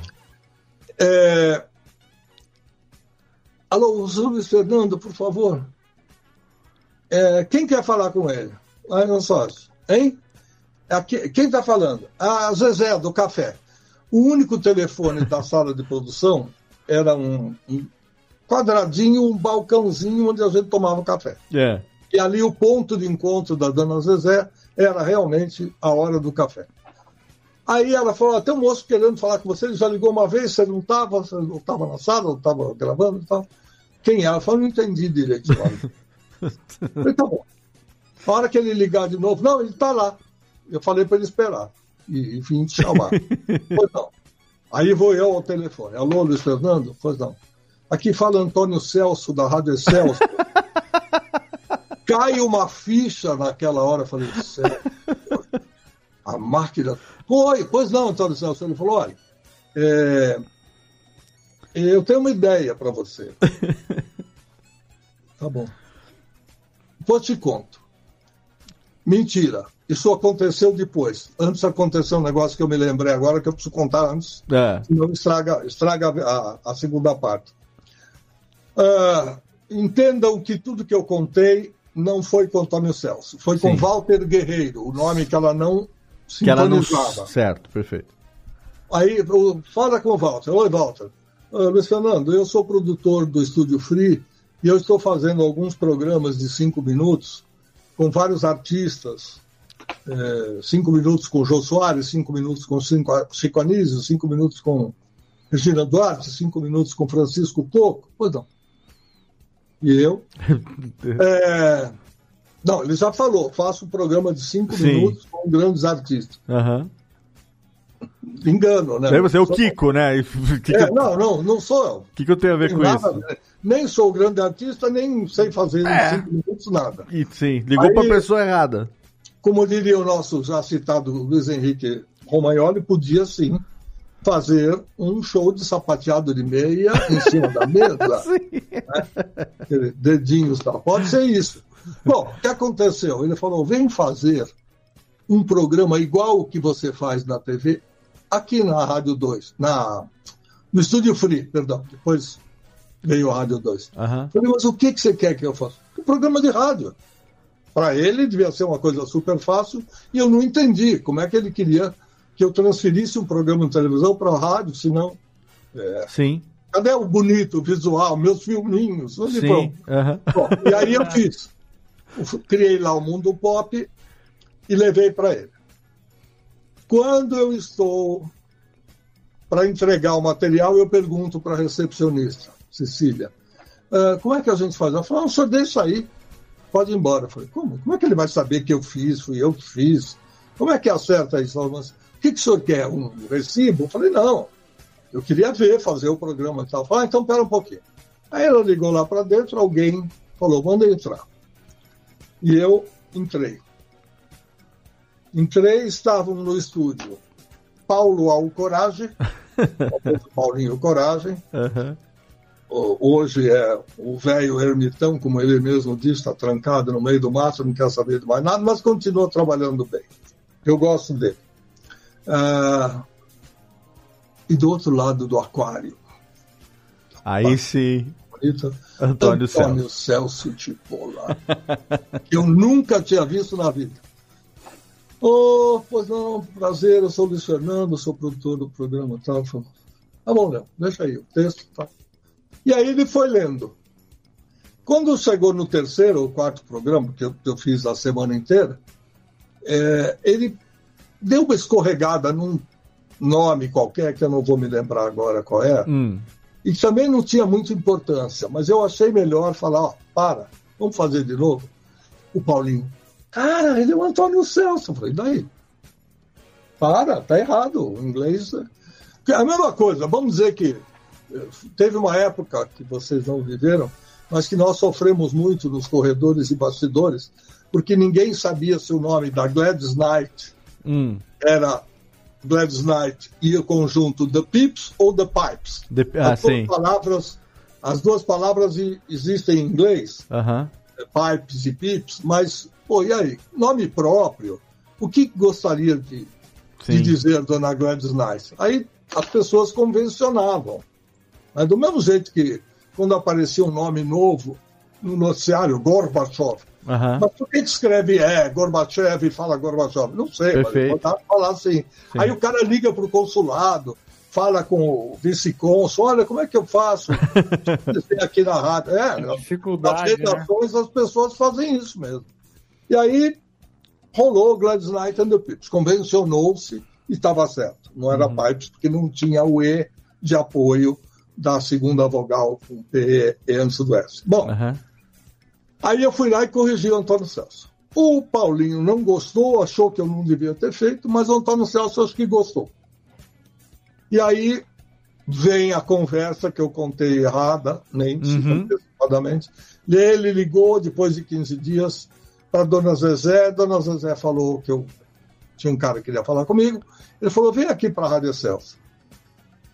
Tá bom. E juro que deixei passar. Hum, Não peguei endereço, não sabia onde ficava e também não sabia o que era para fazer. certo. Aí uma semana ele liga e fala: Pô, já te chamei, você não veio, o que aconteceu? Tá bom, eu vou. Sei lá. E fui. Quando cheguei lá na Rádio Excelsior, ele falou: Olha, aquele programa que nós gravamos, ele, por ética, ele não pode ser rodado em São Paulo. Ele só pode ser rodado no resto do Brasil. A Praça de São Paulo, o estúdio do Walter Guerreiro, o estúdio Frio, não pode atuar Hum, porque senão ele fica concorrendo e ele não é uma. Tinha um negócio de sindicato lá, syndicate, tá. e era mais ou menos uh, ah, o que faziam nos Estados Unidos. Você criava um programa, vendia esse programa para várias praças, inseria o comercial na mesma fita e dava de presente para as rádios. Certo. Então, nenhuma rádio pagava nenhum programa, Uhum. em compensação, ela tinha um programa patrocinado com os nomes que eu já citei Perfeito. resumo da ópera, eu falei, "Bom, e o que, que você quer que eu faça? Ele falou, vamos fazer esse programa para São Paulo? Ué, tudo bem. E não tem que inventar mais, eu já tenho o texto, eu já tenho um apresentador que por coincidência é o mesmo, eu falei, tá bom. E aí eu fui para a Rádio Excelsior, eh, numa noite, detalhe, como era a vida do senhor Luiz Fernando? Sete da manhã, ia para ECA, na cidade universitária, morando na Vila Mariana, e dava aula até 11h30. Certo. Às 11h30 ele comia ou no CRUSP, aquela comida maravilhosa que muita gente já experimentou, já provou, já viu, sabe do que se tratou, e depois ele ia para a TV Cultura trabalhar na TV. Uhum. Aí, quando chegava 8 da noite, já esgotados todos os, todas as possibilidades de criatividade, ele ia para a Rádio Celso ver o que, que podia rolar. Aí Certo. o Antônio Celso falou: olha, eu hoje não tenho verba, eu não, não tenho condição, etc, etc. Porém, no ano que vem a gente tenta fazer alguma coisa. ok? Tá bom. O que, que eu posso fazer? Não, nós vamos fazer. Você vem de freelancer, É. é um galho. Então. Aí eu fui falar com o diretor, o diretor disse que tinha uma, uma verbinha, eu já não gostei, já não desacatei, mas eu falei, não, não estou afim, desculpa. Uhum. Alguém poderia ter dito, meu, é sua grande oportunidade no rádio, acorda, Uhum. vai, paga para trabalhar. Eu fui exatamente o contrário. Perfeito. E aí ele falou, ah, porque o Antônio Celso me chega agora em novembro, 75. Chega agora em novembro e vem com essa informação de que você eh, precisa ser contratado. Então, eu não tenho verba. Eu não tenho eh, centro de custo para alocar você. Eu falei, "Puxa vida, ainda tem que ficar alocado. O que, que dá para fazer? Dá para fazer. Você fica dois, três meses, depois eu acho um jeito. Sim, senhor. Aí, no ano seguinte, o chefe da discoteca foi dispensado por algum motivo que eu não, sou, não soube e também não me preocupei em saber. Eu assumi a chefia da discoteca, a produção do programa que eu já produzia, a função de programador musical. Eu sei que eu era quatro coisas ali para fazer tudo à noite Uhum. até a hora que o sono batesse. E ali começou a minha vida do radialista no rádio, porque eu era radialista na TV. Sim. Fiquei trabalhando nesses três lugares já citados. Quando a estafa se aproximou, e hoje eu descobri que ela tem um outro nome, é, pode ser a síndrome de burnout. Uhum. Uma colega nossa contou outro dia é, num dos programas que eu fiz. Sim. E aí eu falei, então tá bom, antes que eu enlouqueça, eu vou tirar férias, vou Perfeito. pedir licença e tal. Sim. E aí vem a grande jogada. Eu pedi férias em julho Aham. de 1977, o Antônio Celso não quis dar. Ah, e aí eu pedi demissão, Uhum. ele a muito contragosto assinou. Não, mas você está descontente? Eu falei, não estou, Celso, eu não estou aguentando. Eu estou com muito problema. Sim. Não, mas eu vou- eu vou precisar de você. Eu falei, não, não dá. E me desliguei. Consegui um apartamento emprestado de um tio, no Guarujá, sem telefone, sem nada disso. Uhum. E fui com o meu glorioso Corcel 1, Olha aí. Dois sobrinhos e minha mãe, fomos passar uma semana no Guarujá. Perfeito. Sábado, o seu Armando, que tanto trabalhava, mais do que eu, aliás, meu pai, aparece lá de ônibus, ele não tinha carro, e falou: Olha, eu tenho um recado. Até anotei aqui. Tem que ir na telefônica ligar às 21 horas de hoje, sábado, para esse número aqui. Eu falei: Esse número é da TV Cultura. Eu falei, "Pois é." Aí eu ligo da telefônica do Guarujá para São Paulo, atende a pessoa que me mandou ligar, Aham. que eu vou manter em suspense por um pequeno tempo. Segurar a É. audiência. As, co- as coisas são costuradas de uma maneira que eu não posso explicar. É. Ah, meu caro amigo, o negócio é o seguinte: você tem uma reunião segunda-feira às 10 horas da manhã aqui em São Paulo. Não, eu estou de férias. tem mais uma semana. Você não entendeu. Segunda-feira você tem uma reunião às 10 horas da manhã. É muito importante. Você tem que estar aqui. Com quem é a reunião?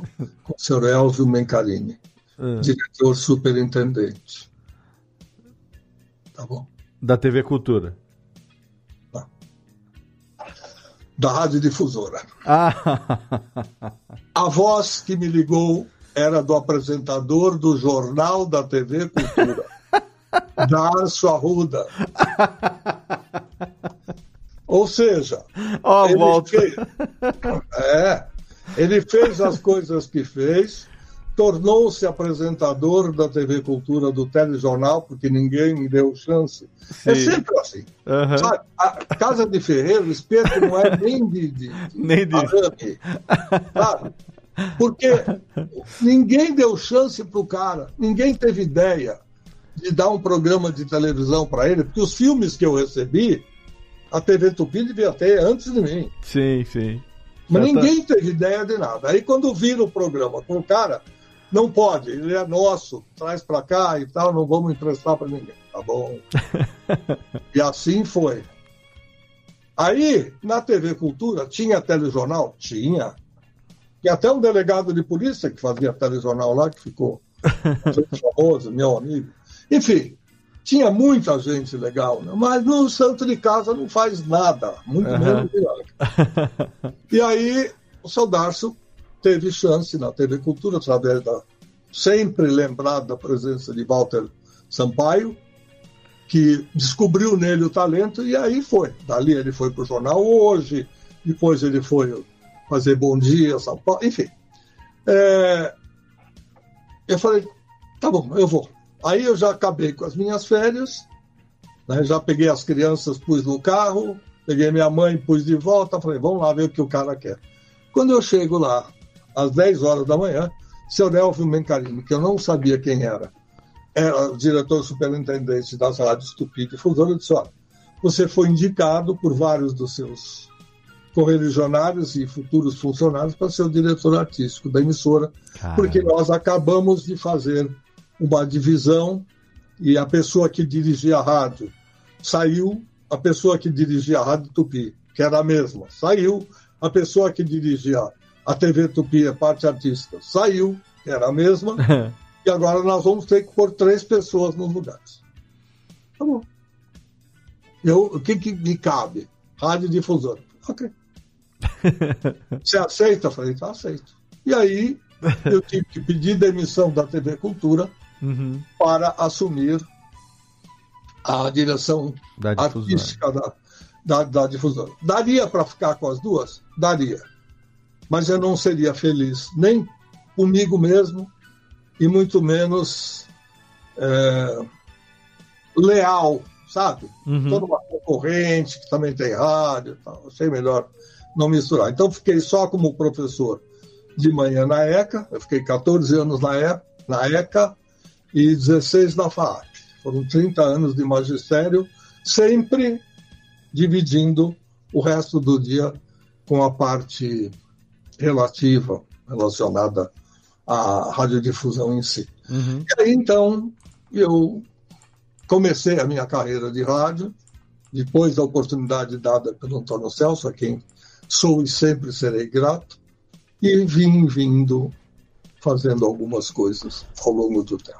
Enquanto eu vou sorver mais um gole d'água, vocês vão pensando. Enquanto isso, eu bato palma pra você nesse momento, que foi melhor bloco dos últimos anos do Radiofobia, com toda certeza. Essa história é, é impagável, principalmente para quem é apaixonado pelo rádio, né? Como eu e muitos dos nossos ouvintes aqui. É, e eu vou aproveitar esse momento aqui agora para fazer aquela pausa do xixi pra gente que tá no YouTube, para quem eventualmente está acompanhando ao vivo. Aqui a gente insere aqui nosso bloquinho de recados no podcast, no, na edição em áudio, e a gente volta já já, porque a gente tem aqui a segunda metade do programa. Eu tenho algumas perguntas que eu quero fazer pro Malhoca e temos que apresentar, obviamente, daqui a pouco o Vozes do Brasil, que é o projeto novo, na verdade, um projeto que o Malhoca já vem desenvolvendo nos últimos meses e que, a partir de hoje, está no ar também em formato de podcast aqui na Radiofobia Podcast Network. Então, rapidinho o recado e já já a gente volta com Luiz Fernando Malhoca, 10 anos depois, de volta aqui no seu Radiofobia, aliás.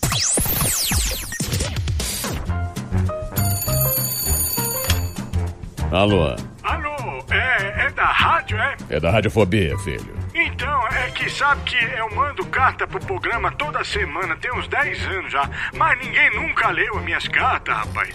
Carta, lindo, sério? Em pleno século XXI? E você ouve onde? No gramofone? Mas não tem nenhuma carta por aí, não, é? Ah, eu queria tanto ouvir o meu nome no programa. Tá, e qual é a sua graça? É Ostrogésilo, Ostrogésilo.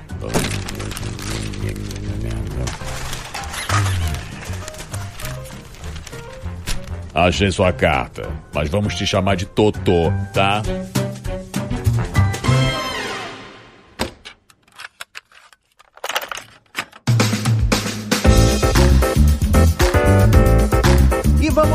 Rápido e rasteiro para nossa sessão de recadalhos aqui, as cartinhas do Totô desse episódio fenomenal com o Luiz Fernando Malhoca atualizando a sua história. Já vou deixar o spoiler aqui para você que não vai dar para falar, é claro, tudo sobre a carreira dele. A gente não vai nem tocar na Rádio Cidade, a gente não vai falar do menudo. Não deu tempo, querido, não deu tempo. Então a gente vai antes do centenário do rádio gravar mais um programa com o Malhoca, só que dessa vez a gente vai falar especificamente da história da Rádio Cidade.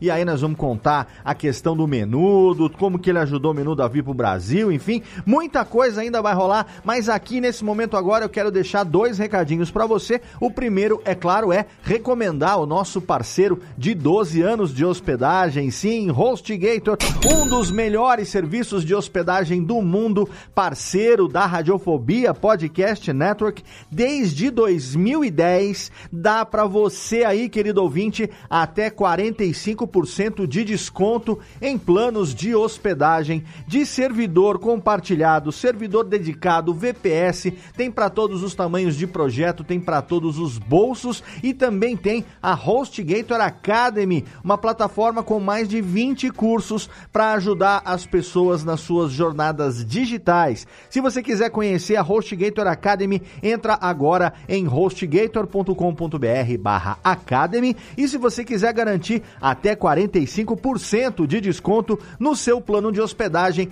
Entra agora no nosso site radiofobia.com.br barra podcast. Lá no rodapé tem um banner escrito hospedado por HostGator. Você clica nele ou então na postagem de qualquer episódio tem um super banner ali com o Snap, o jacarezinho mascote da empresa. Clica ali, você vai ser direcionado para nossa página de parceiro e vai garantir até 45% de desconto no seu plano de hospedagem em HostGator.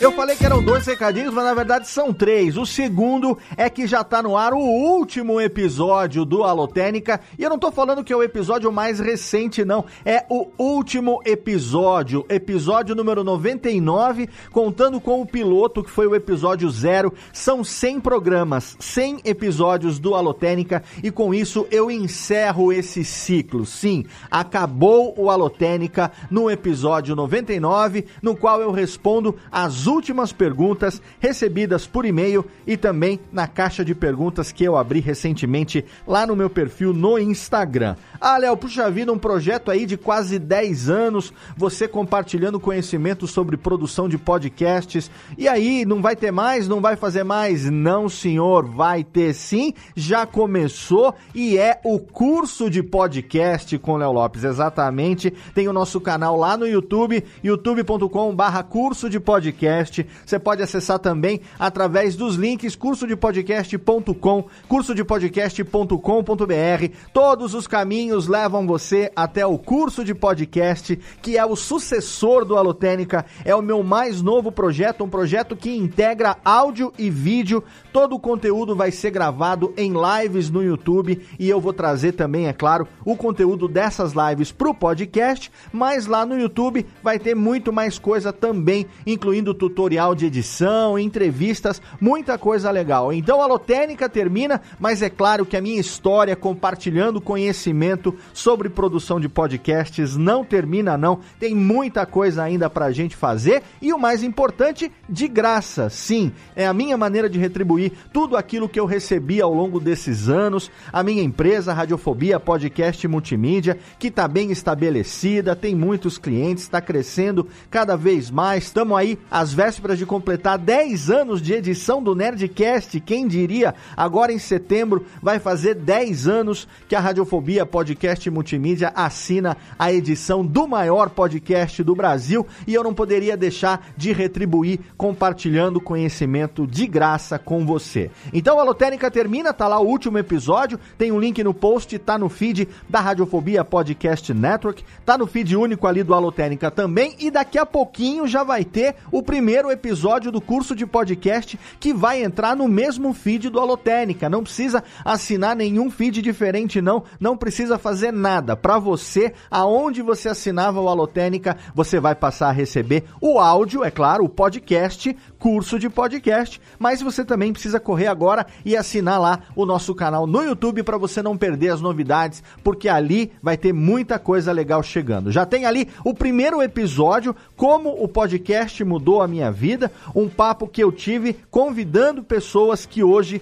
vivem de podcast. Chamei o meu amigo Alexandre Gomes, o senhor A, chamei o meu amigo Caio Corraine e a Cafeína, os dois lá da Maremoto. Chamei também meu amigo Gabriel Tuller da Cosmódromo, que daqui a pouquinho vai estar tá aqui de volta com muito mais conteúdo que a gente vai fazer em breve também com o Gabriel Tuller trazendo para você. E chamei, é claro, também os meus braços direito e esquerdo na Radiofobia Podcast Multimídia, Tiago Miro e Jeff Barbosa, os meus editores sênior aqui na empresa. Estamos ali batendo esse papo numa live que durou duas horas e meia, quase três horas de papo sobre como o podcast mudou as nossas vidas. Tem link na postagem e também tá lá no canal do YouTube. Você não deixa de assinar o canal e também clicar nas notificações para que o YouTube avise você sempre que tiver alguma coisa nova por lá. A lotérica termina, mas é claro que a minha história continua com o curso de podcast.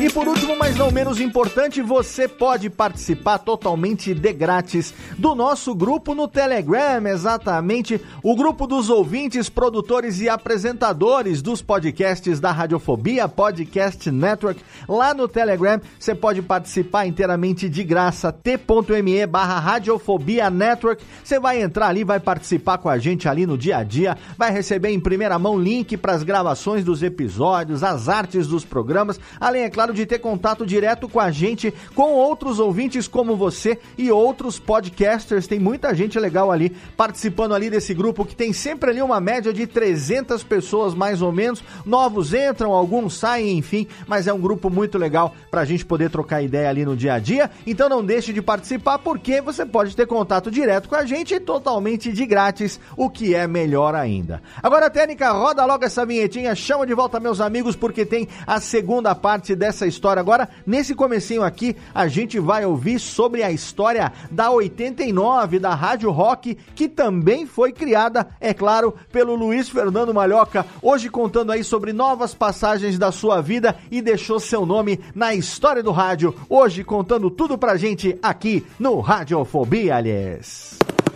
A radiofobia.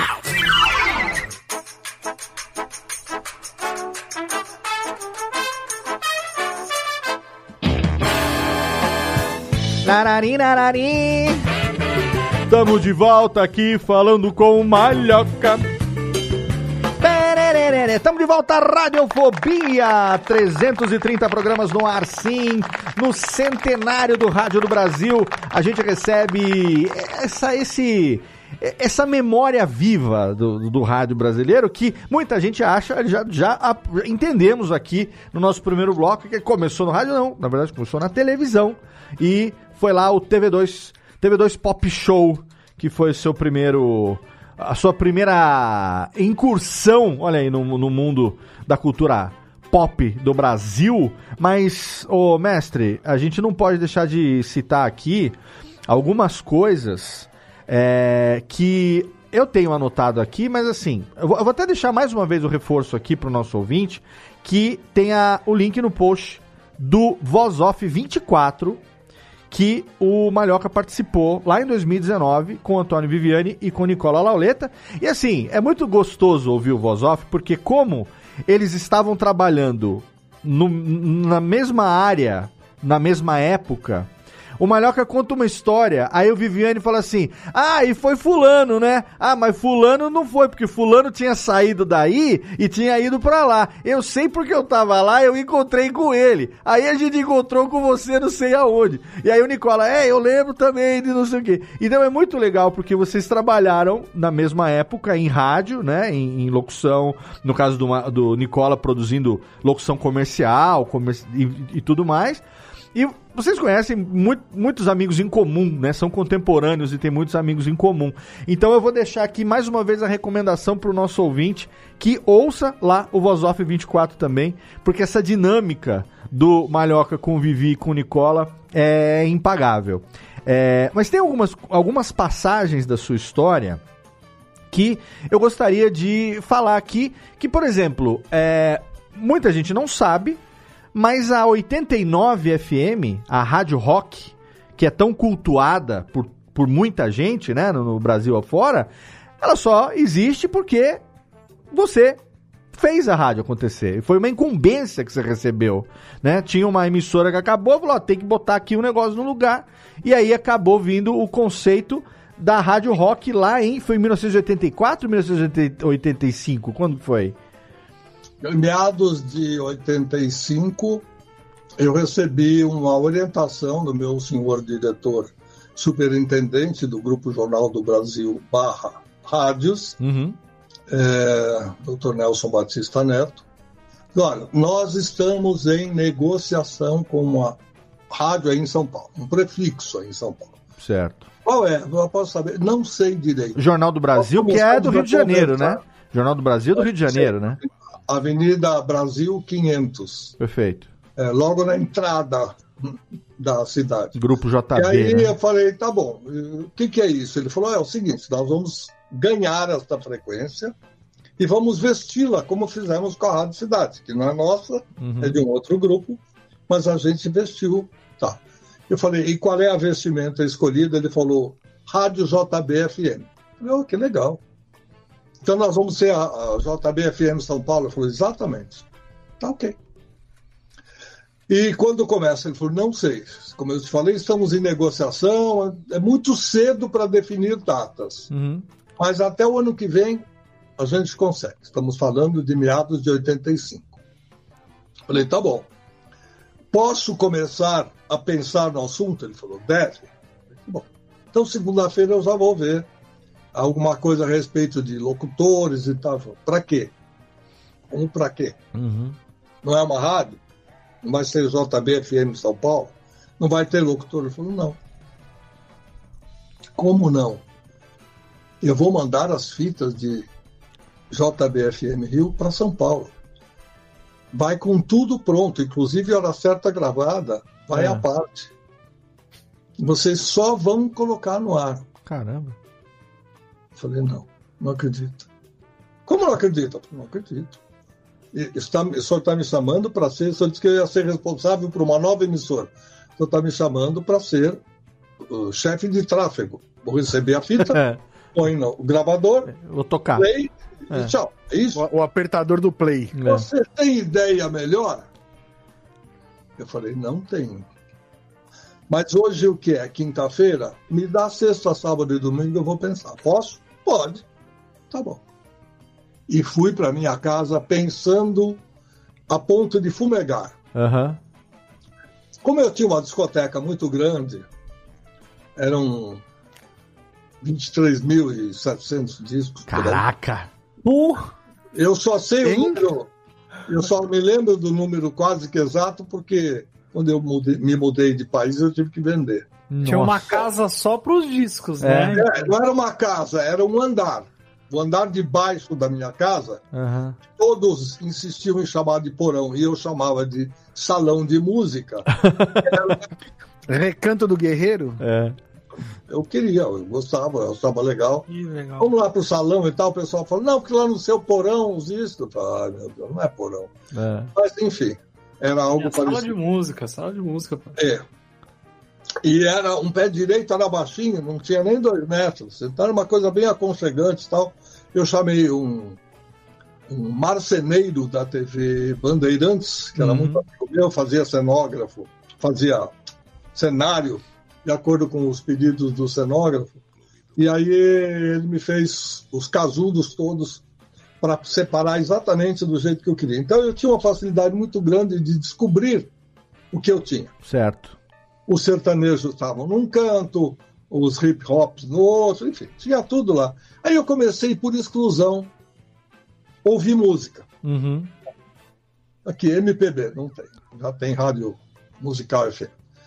Sertanejo, tem três rádios. assim. Vou tirando, tirando, tirando. De repente, eu puxei Emerson, Lake and Palmer Hum. e olhei para a capa do disco. Naquele tempo, ao trabalhar na Rádio Excelsior, eu tinha um pouco de enxaqueca, não sei se era problema de visão, o que era. E para passar a minha dor de cabeça, eu pegava Emerson, Lake and Palmer e colocava num canto. Aí, assim, depois do almoço, eu dava uma ouvidinha melhorada. Que bom. Assim eu, assim eu fazia com o Yes. Melhor remédio pra enxaqueca. Pois é. E aí, junta uma coisa, junta outra. Eu falei, pera um pouquinho só. Aqui tem faixa de 26 minutos. Não tem rádio que toca a faixa de 26 minutos. Aí vem uma coisa que você não sabe explicar. Eu tenho uma prancheta, tá comigo aqui atrás, ainda Uhum. hoje, é, que eu anoto tudo que vem na cabeça. Hoje eu já uso um pouco mais o computador Uhum. para algumas coisas, mas eu ainda sou de escrever. Quando a ideia vem, escrever à mão. De repente vem aquela coisa assim: por que não fazer o anti-rádio? Ou a anti-rádio? Se a Rádio Cidade, primeira colocada com larga margem de distância da segunda, da terceira, da quarta, é líder de audiência, é a principal, e lá eu faço três minutos certinho para uma música. Não pode falar quase nada. tem que tocar música e Uhum. tocar música e tocar sucesso. Eu vou fazer o contrário. Tudo que faz na cidade vai ser proibido fazer nessa outra rádio. Não tem nome, tá?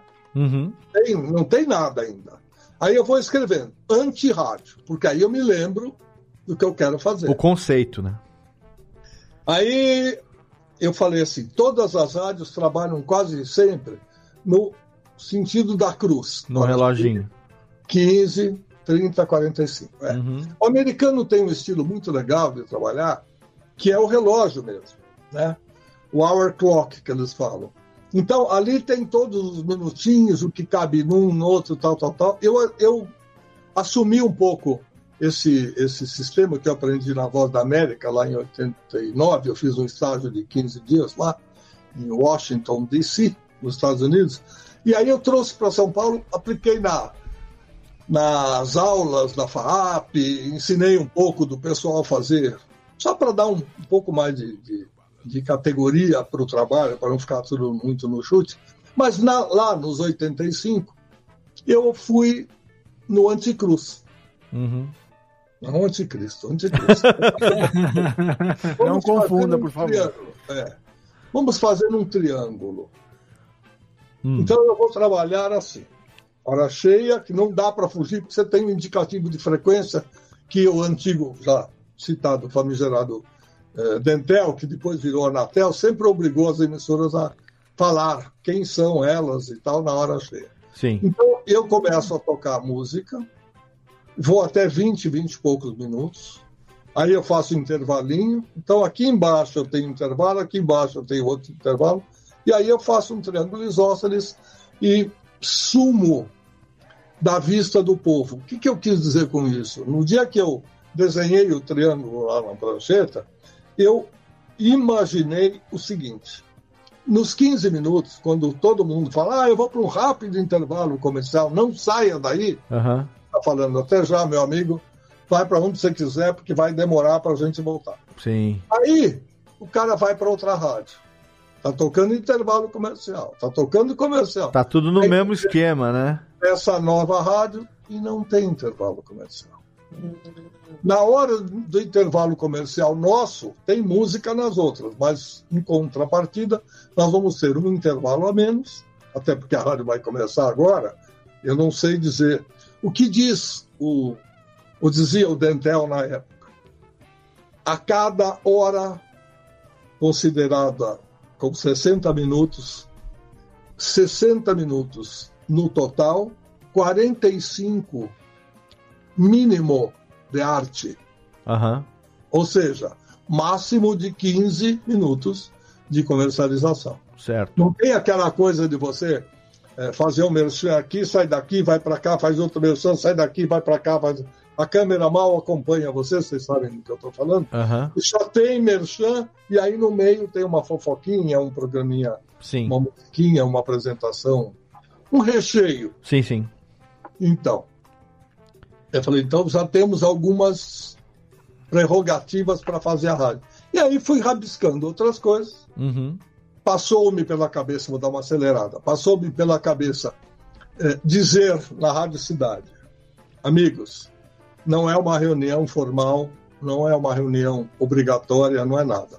Hoje à noite eu vou conversar sobre uma coisa que está acontecendo na minha vida. Vocês vão ver que eu vou começar a sair daqui de vez em quando, vou sumir um pouco, volto, então quero conversar com vocês. Aí eu fiz uma reunião para quem quis ir e, e disse a eles o seguinte: nós vamos ter uma rádio supostamente de rock. Se algum de vocês quiser, as duas não dá para fazer. Se algum de vocês quiser migrar para esta rádio, já que migração hoje está na moda, Aham. pelo menos, se algum de vocês quiser ir para lá, tem rock na veia, tem rock no sangue, tem rock na família, tem rock onde você quiser, vá, me avise e eu preciso fazer a alteração depois. Mas o que, que vai? Não sei nada ainda. Aí apresentei o projeto para o seu Nelson Batista, ele me fez uma série de considerações que também aqui não vem ao caso. Simplesmente, é, depois de eu bater de frente com ele e dizer umas bobagens que não gostaria de repetir. ah, porque essa rádio não vende e tal. Eu falei, tá bom. Considerando que o roqueiro não toma banho, não usa sabonete, não usa. Uh, nos penteia, não usa desodorante, não se veste, anda pelado, não se calça e tal, tal, tal. Eu gostaria de arriscar a fazer uma rádio em que isso poderia dar certo. Não, mas como é que você comprova? Eu não comprovo nada. Eu só acho que são pessoas normais como nós que vão gostar de um, um esqueminha diferente. Eu não diria nicho naquela época, porque a gente não usava muito. Sim. Uhum. Mas é algo específico. Não, mas o que Ainda mais o povo que é roqueiro, né? Gosta de, de fazer parte de um, né? Tem um clubismo, é? assim, né? É, é, então é, faz todo é uma, sentido. É uma classe específica e tal. Aí eu falei, podemos testar? E na hora não me bateu a tristeza que me bateu algum tempo depois de falar, puxa vida, eu deixei Hum.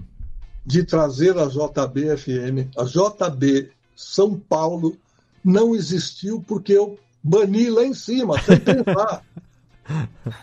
Eu queria ter trazido a JB-FM. Aham. Talvez com o tempo ela viesse meio carioca, depois fosse é, um pouco mais Se adaptando, né? São Paulo, é, como É. a gente fez com a Rádio Cidade, ou como eles fizeram com a Rádio Cidade, quando eu cheguei ela já era paulista, não paulistana, mas já era paulista. Eu falei, poxa, por quê?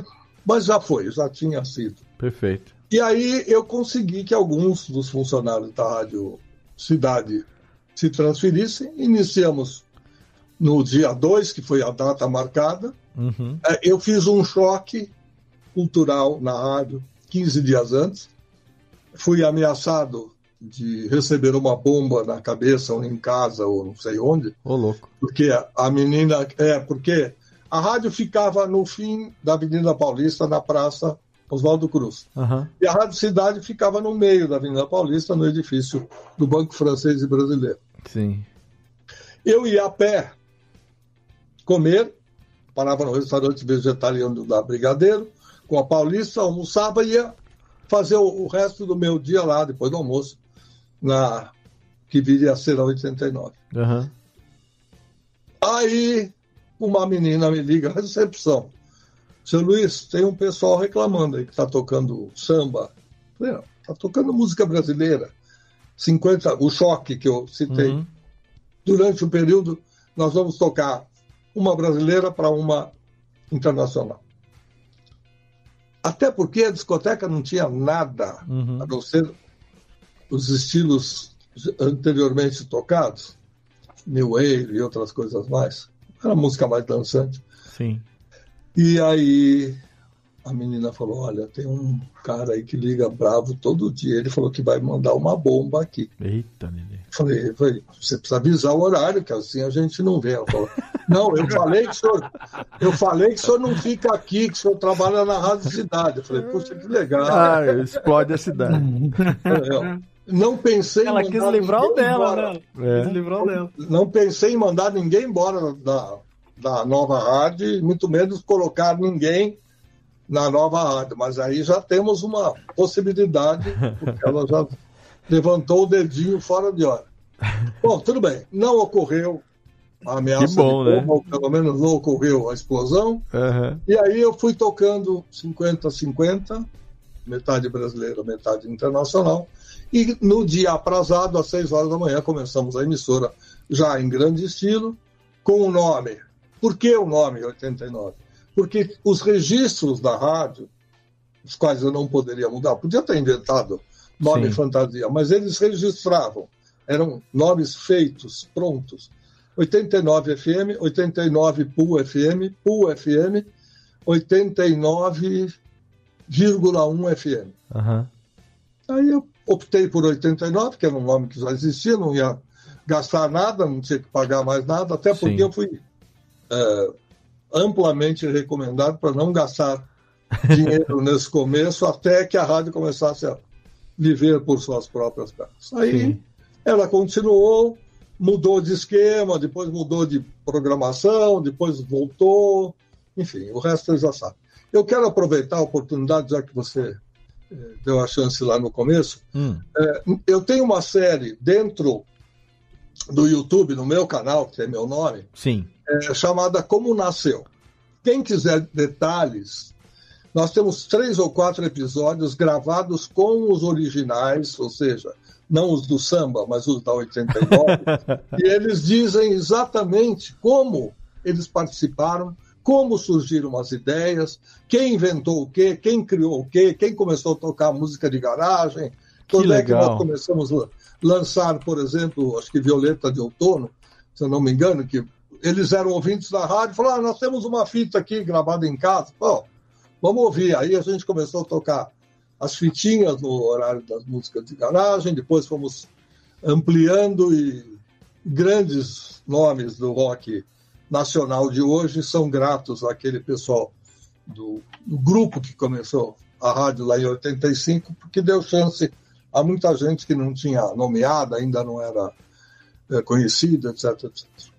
A gente, eu tô vendo aqui agora, Malhoca, lá no, no canal do YouTube, é, como nasceu, tem ali, ah, como nasceu The Big Apple Show, como nasceu 89 FM, um, dois, três, quatro programas com uma hora de duração cada.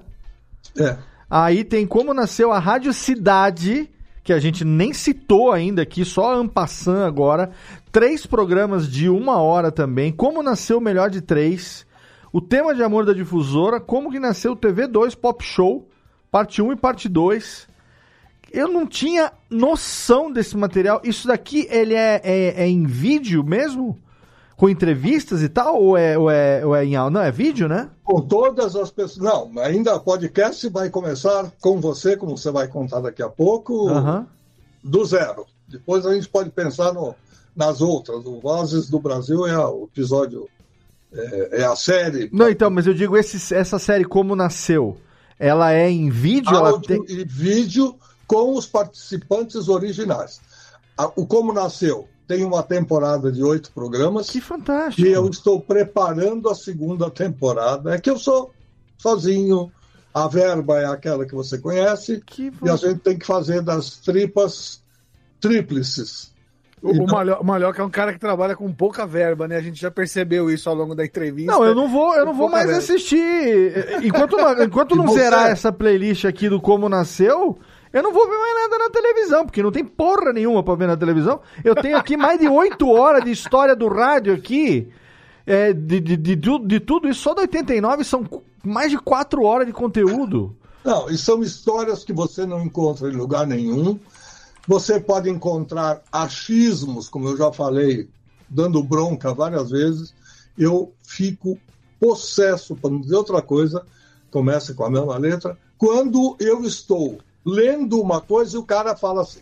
Naquele tempo, o Jornal do Brasil, querendo eh, se interpor com a rádio tal, eh, resolveu criar uma ra- mentira. O Jornal do Brasil nunca soube de nada. Uhum. O Jornal do Brasil, nem como entidade, nem como pessoa jurídica, nada.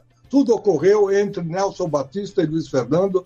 O Nelson já faleceu, infelizmente eu não tenho o testemunho dele para comprovar, mas eu tenho aqui comigo uma caixa, daquelas de arquivo morto, aliás, não uma, tenho Uhum. 112, com várias Nossa. partes da minha vida, é, todas catalogadas, e tenho muitos programas originais. Esse mundo pop que eu citei lá atrás da Rádio Celso, Aham. que foi o programa que me levou a trabalhar com Antônio Celso e a começar no rádio, eu tenho todos os programas originais da época, com música por música que tocou, Nossa. com texto de cada um, tudo, porque a gente fazia Tá. é, script à máquina, datilografado, com carbono. Aham. A primeira via era minha, a segunda via, que ainda era um pouco legível, era do operador, e a terceira, perdão, a primeira era do locutor, a segunda era do operador, a terceira era minha. Eu guardei todos os programas. Caraca. Eu tenho tudo isso. Eu, eu posso dizer o dia que foi ao ar, o horário que foi ao ar, tudo bonitinho. As músicas que nós tocamos, que tem coisa que hoje que as pessoas Que lembram. fantástico, que Caraca. fantástico. Olha, então é, vamos fazer o seguinte, porque assim, é, eu, eu ia querer citar também aqui a Rádio Cidade, Como nasceu são quatro horas de vídeo que tem lá no, no seu canal. Então, ó, eu- eu- e, e o menudo foi na época da Rádio Cidade, né? Que eu falei do menudo no começo do programa. Então vamos fazer o seguinte, ó, gente. A gente tá com duas horas de programa, a gente nem falou do podcast novo ainda. Vamos fazer o seguinte: eu vou. Vamos falar do Vozes do Brasil aqui e vamos deixar combinado daqui a, antes do centenário do rádio em setembro. Antes. Daqui, a- julho ou agosto, tá? A gente já tá aqui no finalzinho de junho. Então, em, em julho ou agosto. Nesse mesmo esqueminha que nós estamos fazendo aqui, vamos repetir. Macode, Jeff, nós, nós quatro aqui. Com a gente certeza. faz um programa só sobre a Rádio Cidade, porque merece, né? Só sobre a época da Rádio Cidade. E aí lá você conta a história do menudo. Que tal, Malhoca? Quando e como quiser. Devo adiantar e Hum. antecipar. Em primeiríssima mão, É. separando, o Vicente Leporassi gostava de usar lançamento em primeiríssima mão. Ele falou: mamão é outra coisa, meu filho. mamão é fruta.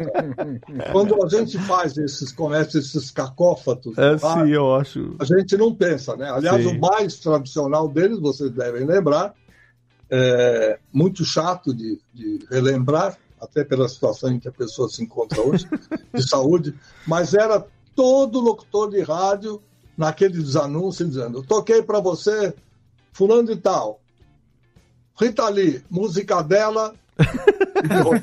Música dela e de Roberto era horrível ter que ouvir música dela várias vezes no rádio, eh, frente a uma pessoa querida como a Rita, que foi colega na 89. É muito comum que isso ocorra. Hoje já não é tanto, mas a gente sofreu muito com essas coisas. Sim. E ninguém percebia. O cara está com fone, como vocês também estão, como todos Sim. estamos, mas não presta atenção no que está indo pro ar. Então o cara fala da boca para fora e não volta pro fone. Mas o que, que era em, em primeiríssima mão? Que você ia falar o quê? Primeiríssima mão? Ah, que eu vou falar em primeiríssimo mamão, é que a próxima série que abre a segunda temporada de Como Nasceu é Menudo no Brasil. Olha aí. Então, ah, vamos. Eu quero. Eu quero... Temos, temos programas. Nossa. Três programas prontos, editados, com participação de menudetes. Hoje, mães, Olha aí. tias e quase avós. Olha aí. Então. Muito legal saber o que, a, o que representou o que né? Com foi. certeza, com certeza. Então, assim, ó, vamos fazer o seguinte: vamos gravar um programa. Esse aqui, a gente vai apresentar agora o projeto do Vozes, que é o podcast novo que tá aqui como podcast, mas o seu projeto já tá rolando nos últimos meses. E aí, a gente grava mais um programa antes do centenário do rádio, pra gente, para você contar a história do fenômeno que foi a Rádio Cidade que muita não tem como negar a importância da Rádio Cidade na história do rádio brasileiro e o fenômeno do menudo. E aí a gente conta num programa só isso, a gente foca só nisso, né? É, e eu vou deixar o link no post desse episódio aqui, a playlist da série Como Nasceu no canal do Malhoca lá no YouTube. E eu já vou, a hora que acabar esse programa aqui, vou lá sentar pra jantar, pegar alguma coisinha pra comer, já vou começar na minha TV a assistir esses vídeos e divulgar é, incansavelmente, porque é um tesouro que é, é o que eu falei pra você em off, né? Eu, eu, eu, eu, eu fico desesperado quando eu vejo esse tipo de coisa com um puta conteúdo histórico desse. É, e tem 100, 150 downloads ali de audiência e tal. Eu Falo, não, gente, isso é coisa pra ter milhares. Isso é. Isso é não, não, não, não. Então, aí foi num desses papos que eu, né, convencendo, conversando e tal, namoramos no relacionamento aí. é, e estamos hoje estreando na Radiofobia Podcast Network em formato de podcast. O Vozes do Brasil, Rubens e Jorge pode bater a palminha assim, exatamente que é um projeto que nasceu lá no canal do Malhoca no YouTube. É, primeiro programa foi com quem? Jorge Elau? Programa número 1, um, Jorge Elau, né? Estre... Tadeu Saad e Elau. Jorge Elau estreou o primeiro programa. Isso eh, foi ao ar no canal do Malhoca no YouTube lá há oito meses. Semanalmente está tendo vários episódios no ar. É, nesse momento do lançamento desse, desse programa aqui, ah, tá- já tem 80 episódios no ar? Mais de 80 episódios no ar? Estamos com, não, 75. 75 episódios. O que ocorre é, o que ocorre é o seguinte, Hum. ele foi é, programado. Bom, a hora que a gente começar a falar do voz. Não, já vamos começar a falar. Então, o projeto nasceu como. A, a gente está colocando agora em podcast. Por que, que tá, vai ser publicação diária até agora? Porque, a partir de agora, né? Tu vai ter podcast todo dia. Porque a celebração oficial do centenário do rádio no Brasil está previsto para ser dia 7 de setembro de 2022, né? Então a primeira transmissão de rádio no Brasil ocorreu no centenário da independência, que foi em 7 de setembro de 1922, quando se celebrou o centenário da independência, e agora então é 200 anos da independência e 100 anos da primeira transmissão oficial de rádio aqui no Brasil. E aí, o projeto do Malhoca veio ao longo dos últimos, an ah, dos últimos meses, entrevistando né, vozes do Brasil. Eles, ah, eles ajudaram a construir a história do rádio no Brasil, entrevistando pessoas que né, ah, ainda estão entre nós, felizmente. Infelizmente, muitos já, já se foram, né? Que já não teriam mais como, como dar esses testemunhos, mas de- desses muitos que ainda estão aqui agora, aproveitando essa, essa oportunidade, que é muito também o que o Vivi e o Nicola fazem no Voz Off, que é manter um repositório ali, essa memória né? No caso, lá é muito mais voltado para a questão do rádio, da publicidade, não necessariamente é, do- da, da, da locução, da publicidade, não necessariamente do rádio, né? Ali tem locutores mais comerciais também e tudo mais. O seu foco não. São pessoas é, que tiveram história no rádio, muitos ainda têm, e a maioria deles você trabalhou em algum momento da sua vida, né? Vamos lá. É, quando o rádio iria fazer 90 anos, portanto, 10 anos passados, Certo? estamos falando de 12, Sim. eu tive um insight e veio pronta para mim a expressão a rádio do rádio. Certo. Aí eu pensei, vou oferecer para uma associação ligada ao rádio, como a AESP, que é a Associação Brasileira. Você falou que nós nos conhecemos num congresso da AERP, Isso. né, Uhum. que é a do Paraná. Exato. A nossa é a AESP, São Paulo. Perfeito. E falei com o presidente da época, eu falei, eu tenho uma ideia de lançar a rádio AESP, cujo slogan seria, slogan ou apenas um, um aposto, Uhum. Rádio AESP, a rádio do rádio. Certo. Eu posso vender para qualquer outra emiss- emissora, eh, entidade, eh, rádio, banco, a rádio do rádio.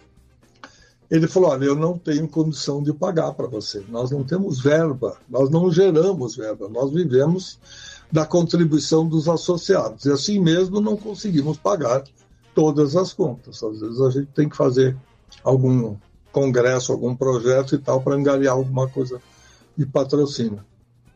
Não posso me comprometer com você, a ideia é muito boa. Eu falei, então me permita mandar para a ABERT, Associação Brasileira das Emissoras de Rádio, precisa levar em consideração o seguinte: isso não é uma rádio para colocar numa rádio. Porque ninguém vai querer falar, em sã consciência, nem uma hora de programa, da concorrência Uhum. levantar a bola da concorrência. E eu também não sou aquele tipo de cara que consegue é, botar o rabo no meio das pernas e falar, então tá bom, então já que você não quer que fale, eu não vou falar dessa. Não. É, ou é para contar história ou não tem história. Uhum. Então, ele falou, tá bom, leva para Bert. Aí passaram-se alguns meses, a gente não vai a Brasília com frequência e tal. Num congresso eu encontro o presidente de então, e aí eu. E aí, tudo bem, presidente? Ele falou, puxa, Malhoca, eu estou te devendo uma resposta daquele projeto que você me mandou, eu preciso ouvir. Ou seja, eu não ouvi, não gostei. Aham. Entendi assim.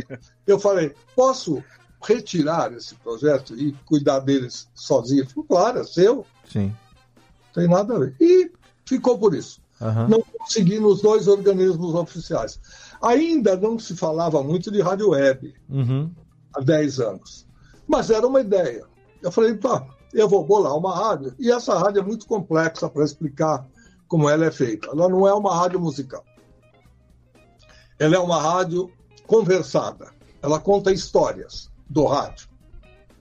E ela tem programas e programetes em que a cada cinco minutos, isso é lei, diria o americano, é mandatory. Aham. Obrigatório você, a cada cinco minutos, parar e ilustrar musicalmente.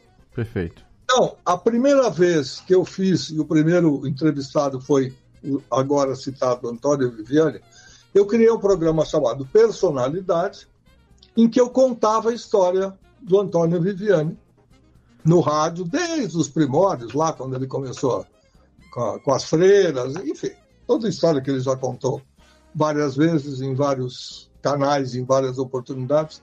E aí ele contava a história e tal, aí eu parava, espera um pouquinho só. E nesse momento, nesse tempo, que música tocava no rádio? Ou que música você usava de fundo musical para ilustrar, para embelezar o seu programa? Ou então, que música? Eu sempre acho um jeito de fazer uma pausa para tocar uma música. Então, essa rádio, a cada cinco minutos, ela tem uma história e uma música. Certo. Os outros programas e programetes são imensos, bem variados. Esse Personalidade é uma entrevista como o nosso podcast. Ah, por exemplo, eu tenho o Ano em Revista, em que eu pego do primeiro ano em que o rádio foi, vamos dizer, considerado existente, foi 1923, com a Rádio Sociedade do Rio de Janeiro. Então, o que é que Edgar Roberto, Edgar Roquete Pinto e Henrique, Henrique Moraes, Henrique, falha meu sobrenome agora. Bom, enfim, o, o, o, o sócio dele, Moraes é o Patrick Moraes, não?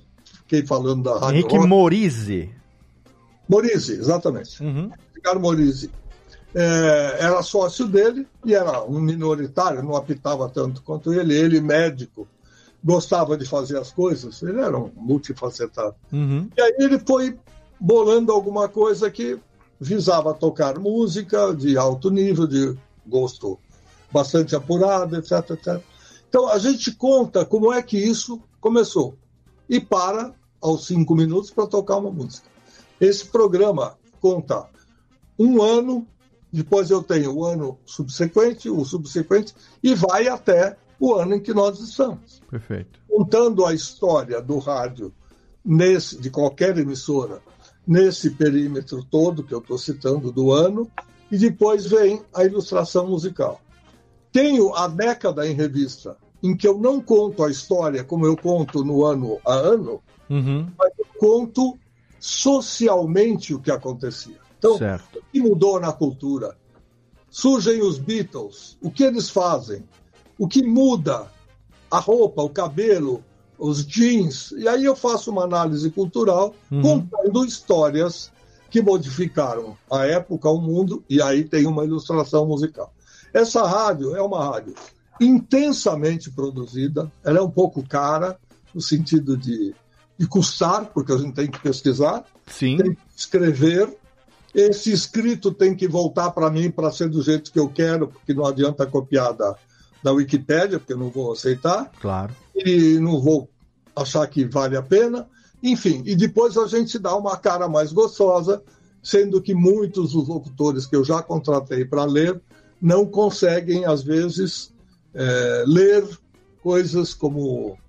eh, bom, deixa para lá, vai, não vou ficar Tá. entregando ninguém aí, mas Ok. aconteceram, é, aconteceram situações de, de Pio Xi, o Papa Paulo VI e tal. Ah. Acontece coisas assim que a pessoa às vezes não está feita a leitura. Ah, Pio Xi, o Papa Pio XII. Bom, É isso? é, Pio XII. Pio Xi? Boa. falou sexto. É, não. Sim. Bom, e. Ah, tu falha o meu. Enfim, aconteceram algumas coisas que me desagradaram, você tem que ficar atento e ligado a tudo. Com essa ideia Hum. acalentada, guardada, emoldurada e depois quase que eh, largada, ah, depois eu vou pensar nisso, eu comecei a repensar há dois anos. Eu falei, eu preciso refazer aquilo. Todas as minhas vinhetas estão fora de, de sintonia, porque elas falam no, nos 90 anos do rádio, Aham. tudo perdido. entendeu? Muitos textos já não podem ser utilizados. Tal. Falei, eu vou fazer e até o final de 2022 eu vou lançar. O meu livro está pronto, a minha rádio, a rádio do rádio, e etc, etc. Então, eu estou pensando ainda esse ano em lançar.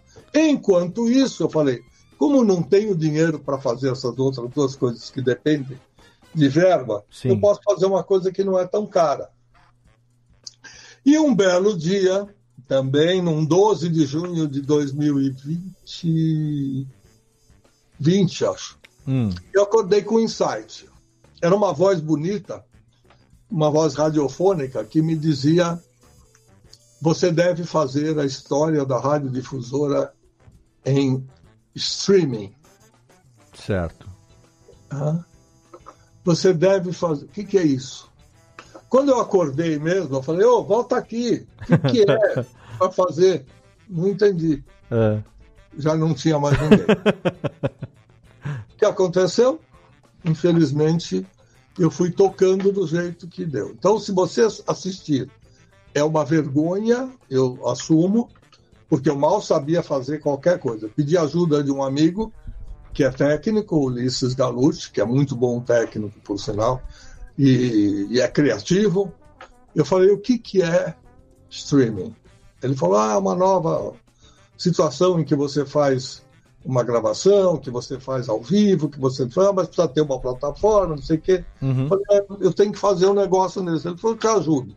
Eu estou desenvolvendo uma plataforma, a gente pode fazer isso eh, nesse, dessa linha.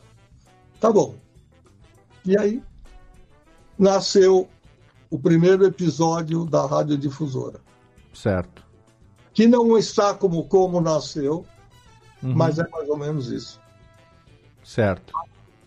E daí para frente veio vindo, veio vindo. Aí uma hora eu falei, eu vou fazer. Começando no aniversário do rádio de 89, de 99 anos, até os 100 eu vou fazer uma série. Aí eu comecei a pensar em 52 semanas, dois programas, mas vai dar mais que isso. Certo. E aí o Vozes do Brasil veio nesse contexto. É isso mesmo. é. Eles ajudaram a escrever a história do rádio no Brasil. Sim. Eles é genérico. Tem o operador, tem o produtor, tem o dono da rádio, tem uma série de pessoas que eu, se der tempo, se Deus me der saúde, eu vou continuar. O básico é o Vozes do Brasil, que é o primeiro, é o, piloto de lançamento, o piloto de provas, em que eu conto a história através das vozes bonitas, que é uma das minhas preferências na vida. Uhum, perfeito. E aí, esse programa tem sido publicado no seu canal lá no YouTube. E agora, Quartas e sábados às 10 da manhã. No momento da publicação desse episódio aqui, como vai ser publicado na segunda-feira, dia 27 de junho, a gente vai ter então é, o 76 publicado na quarta-feira, dia 22.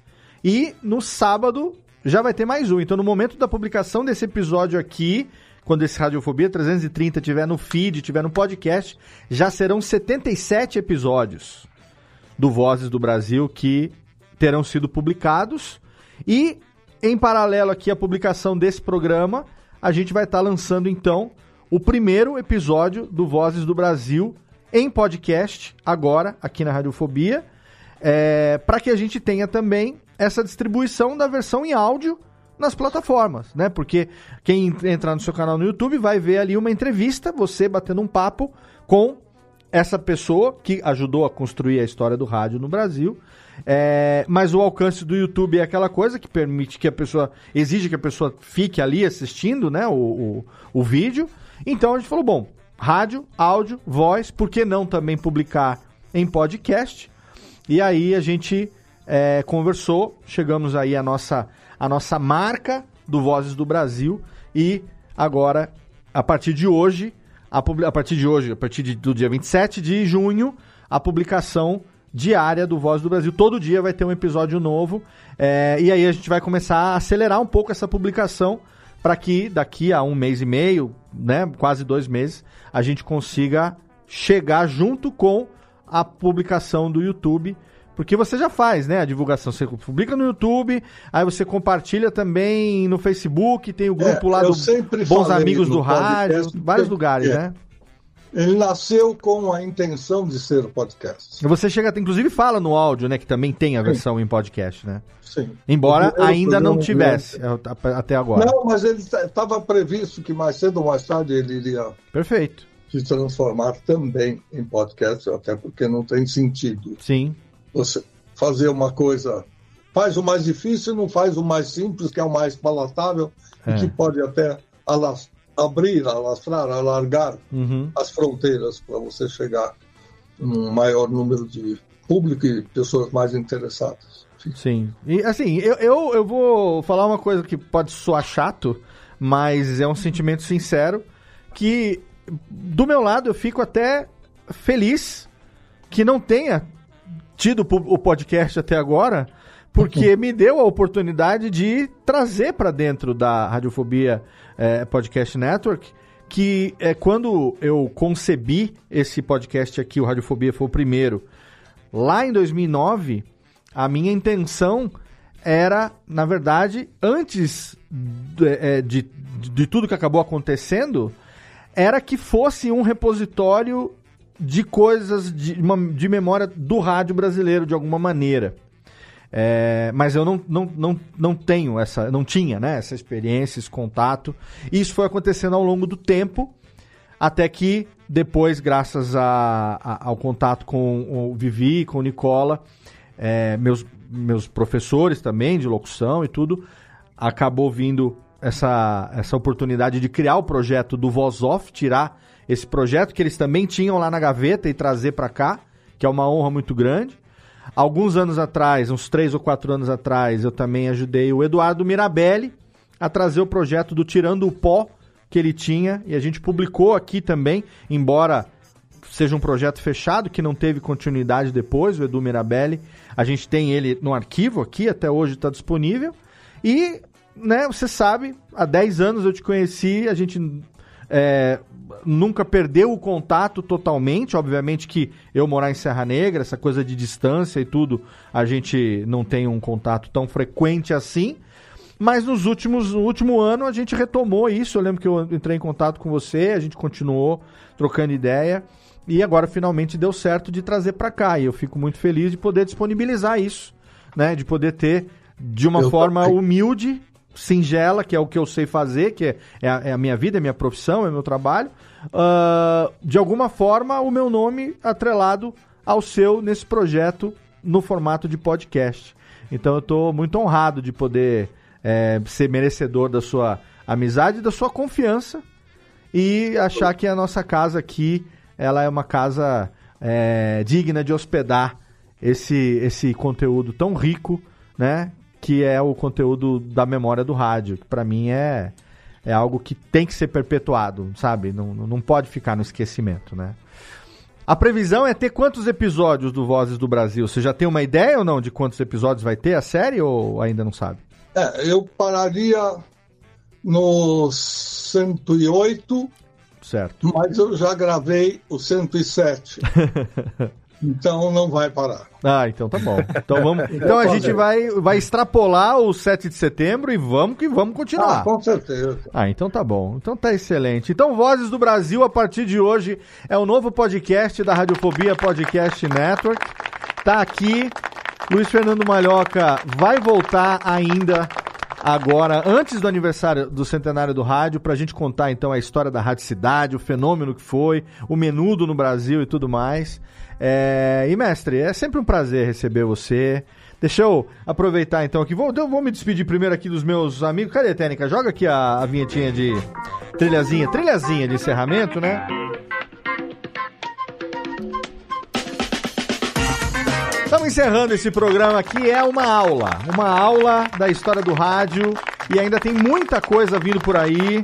Vozes do Brasil, você ouça a partir de hoje tá no feed único da Radiofobia Podcast Network. Então, todo dia vai ter um programa novo no feed e tem o feed individual do Vozes do Brasil também. Como todo podcast da casa, tem um feed individual e tem a publicação no feed único da rede. Entra lá, escuta essas entrevistas, essas conversas do Malhoca com essas vozes que ajudaram a construir a história do rádio no Brasil. Já sabe que tem pelo menos 107 episódios que vão vir aí pela frente. Quero agradecer demais, meu querido Júlio Macoge. Obrigado, meu velho. Que aula, hein? Olha, muito legal, realmente é um programa muito educativo, né? Pra, pra gente que gosta de rádio, né? Sim. Aprender um pouco mais sobre ele. Fico muito feliz de fazer parte da, fazer parte da segunda parte é, do Malhoca e já estou, já anseio pela terceira parte, a qual já fui convidado e já confirmei a participação. Com certeza. Rádio Cidade, Menudo, fenômenos aí dos anos 80 e o Malhoca sabe, sabe, sabe de coisas que ele nem quer contar para nós, mas nós vamos extrair, nós vamos espremer. É, nós vamos o espremer. bastidor do bastidor. né? Mas, ele sabe todos os Leandros ali dos bastidores que aconteceram. Obrigado também, menino Jeffsters.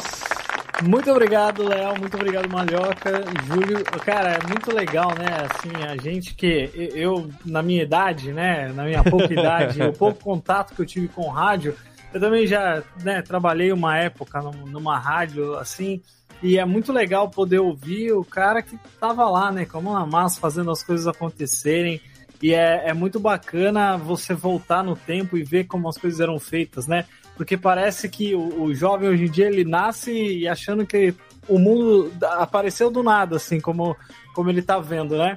Mas não sabe que é um processo de tudo que vem, né? De toda a evolução da, da mídia, do entretenimento, do rádio e tudo mais. Então é muito legal poder conhecer mais dessa história e de uma lenda viva que presenciou isso é, é, colocando as mãos na massa, né? Então estou muito agradecido a esse programa e espero estar na parte 3 também aí, Com hein? certeza, não. E, e no caso Já do tá nosso intimado. convidado, todas elas sem orçamento. Exato, tudo sem orçamento. É uma, é uma, uma lição pra nós aqui, fazer as coisas sem orçamento. Obrigado, mestre Luiz Fernando Malhoca. Que prazer, prazer demais. Obrigado mesmo. Tá, tá no mute o mic dele. Tira o microfone do mundo, Malhoca. Ele tá multando sozinho, não sou eu, não. Ah, não? Mas eu tô Não, agradecendo. Nem Bri-. Bom, Obrigado, é, querido. Quero pedir desculpas pelo fato de é, fazer com que vocês mais olhassem e ouvissem do que falassem. Nem pensar. Mas, é, falando sério, porque eu, eu acho que programa de bate-papo é bate-papo, de bate-bola é bate-bola, de ping-pong é ping-pong. Agora, quando fica todo mundo falando e eu percebo que eu não deixo falar porque eu estou contando história, e essas histórias são gostosas, eu sei, para quem gosta principalmente, Sim. então elas meio que atraem e prendem, mas eu gostaria de saber o que vocês mais eh, queriam, eh, teriam curiosidade. Mas No foi uma aula do- aqui, tava me sentindo... Olha, me sinto honrado Força. em ter feito Com certeza, com certeza. Eu agradeço, mas o que eu quero dizer é assim, vai que o Jeff tem um montão de perguntas que ele não sabe, porque não viveu, ele não adivinhou, não tem como adivinhar. Sim. De repente ele pergunta uma coisa que me seja contar outro tipo de... Enfim, sabe? Mas não É, vai faltar oportunidade. Mas vai Eu ter a parte acho que na 3, né? próxima a gente vai, Sim. vai conseguir. Eu vou me segurar um pouco mais e vocês vão se soltar. Por favor, não, Não, fique tranquilo, ó. Fique tranquilo que a gente tá na nossa zona de conforto aqui. Quando vem um convidado como você, que traz esse conteúdo, essa experiência de vida e, e alimenta, né, um programa com tanta informação. É, é- é- nossa, que- eu tenho É certeza. É, assim, o meu papel aqui no Radiofobia, eu sou o xaropinho do, do Radiofobia. Eu só fico fazendo piada e falando, esse é meu patrão! Só faço isso, então não se Você preocupa não. sabe, eu não citei você nesse momento do personagem. Naquele intervalo em que eu fui até, até ali e já volto, eu fui tomar o meu xaropinho eu quase disse isso no ar, mas não quis falar porque eu sei que Não, tá dito, tá dito. Agora Olha já aí. está explicado. Que excelente. Obrigado, adorei. Obrigado, mestre.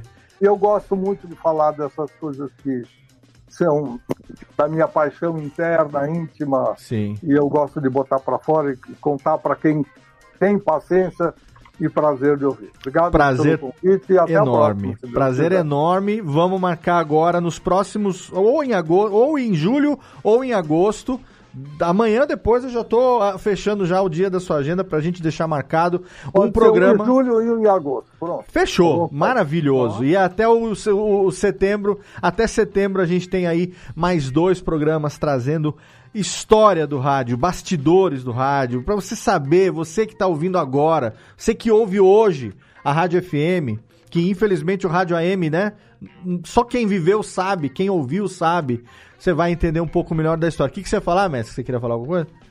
Não, falei você que está aí agora. É, exatamente. Você que tá ouvindo. gente, é exatamente, Exatamente. você que ele está falando. Exata, exata. Eu uso a linguagem radiofônica, eu não consigo chamar o meu ouvinte de vocês, e aí galera, você, aí todo mundo que tá ouvindo, pessoal. Pra mim, ouvinte é um por um, é a linguagem. É. Pra mim, a linguagem radiofônica é você aí, querido ouvinte, que tá me acompanhando, é por você que eu tô aqui há 13 anos fazendo esta bodega, rumo ao 14 ano. Então vai lá agora, assina o feed do Vozes do Brasil, não deixa de acompanhar e manda teu feedback. Manda o seu feedback pra gente lá na Radiofobia Podcast Network. Eu vou deixar link no post pro Instagram do Malhoca, pro canal do Malhoca no YouTube, também a página no Facebook para você poder interagir. Manda o seu comentário, porque o seu comentário é muito importante como feedback, como a retroalimentação pra gente saber que a gente tá fazendo um trabalho legal, que a gente tá indo pro caminho correto e Vamos ajudar o Malhoca, esse livro vai sair, essa rádio do rádio vai sair. Nós vamos fazer isso acontecer e o ouvinte do Radiofobia, que é apaixonado por rádio, vai mandar o seu feedback também, tenho certeza. Em breve a gente está vindo aqui com mais novidades. Além da história, a gente vai trazer novidades para todo mundo. Combinado? Deus quiser. Maravilha, então. Obrigado pelo seu download, obrigado pela sua audiência. Radiofobia.com.br barra podcast. É o link lá, é o site, a nossa URL da Radiofobia Podcast Network. Agora, eu, eu sempre costumo falar, praticamente todo dia tem um programa no seu feed, agora tem. Daqui até o ano que vem vai ter programa todo dia no seu feed, então fica ligado, porque é conteúdo na veia e eu tô feliz demais que o motivo de eu ter um dia começado a fazer podcast, que era poder também contar um pouco da história do rádio, agora, desde o Voz Off, agora também com o Vozes do Brasil, a gente vai conseguir trazer um conteúdo muito bacana e espero o teu feedback. Conto, é claro, como sempre, com o seu download, com a sua audiência. Obrigado e não deixa de seguir a gente também nas redes sociais, hein? Arroba Radiofobia. Aliás, tem lá o do Macode, tem do Jeff, tá tudo lá pra você. Vai lá, clica, segue, ouve, espalha a palavra. Abraço na boca, até o próximo programa. Valeu!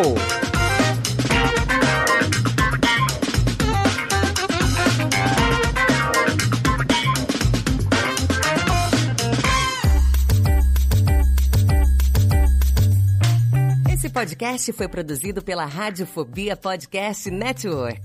Acesse radiofobia.com.br barra podcast para conhecer e ouvir todos os nossos programas ou assine no seu agregador de podcast preferido.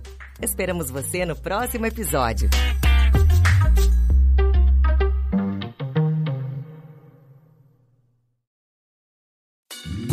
Oi, eu sou o Antônio Viviani e quero convidar você a ouvir o nosso podcast Voz Off. Desde julho de 2017, eu e meu amigo Nicola Lauleta temos o prazer de conversar com as grandes vozes do rádio, da TV e da publicidade do Brasil e trazer suas histórias até você. Se você, como nós, é apaixonado por locução, acesse vozoff.com.br e acompanhe nossos episódios aqui na Radiofobia Podcast Network.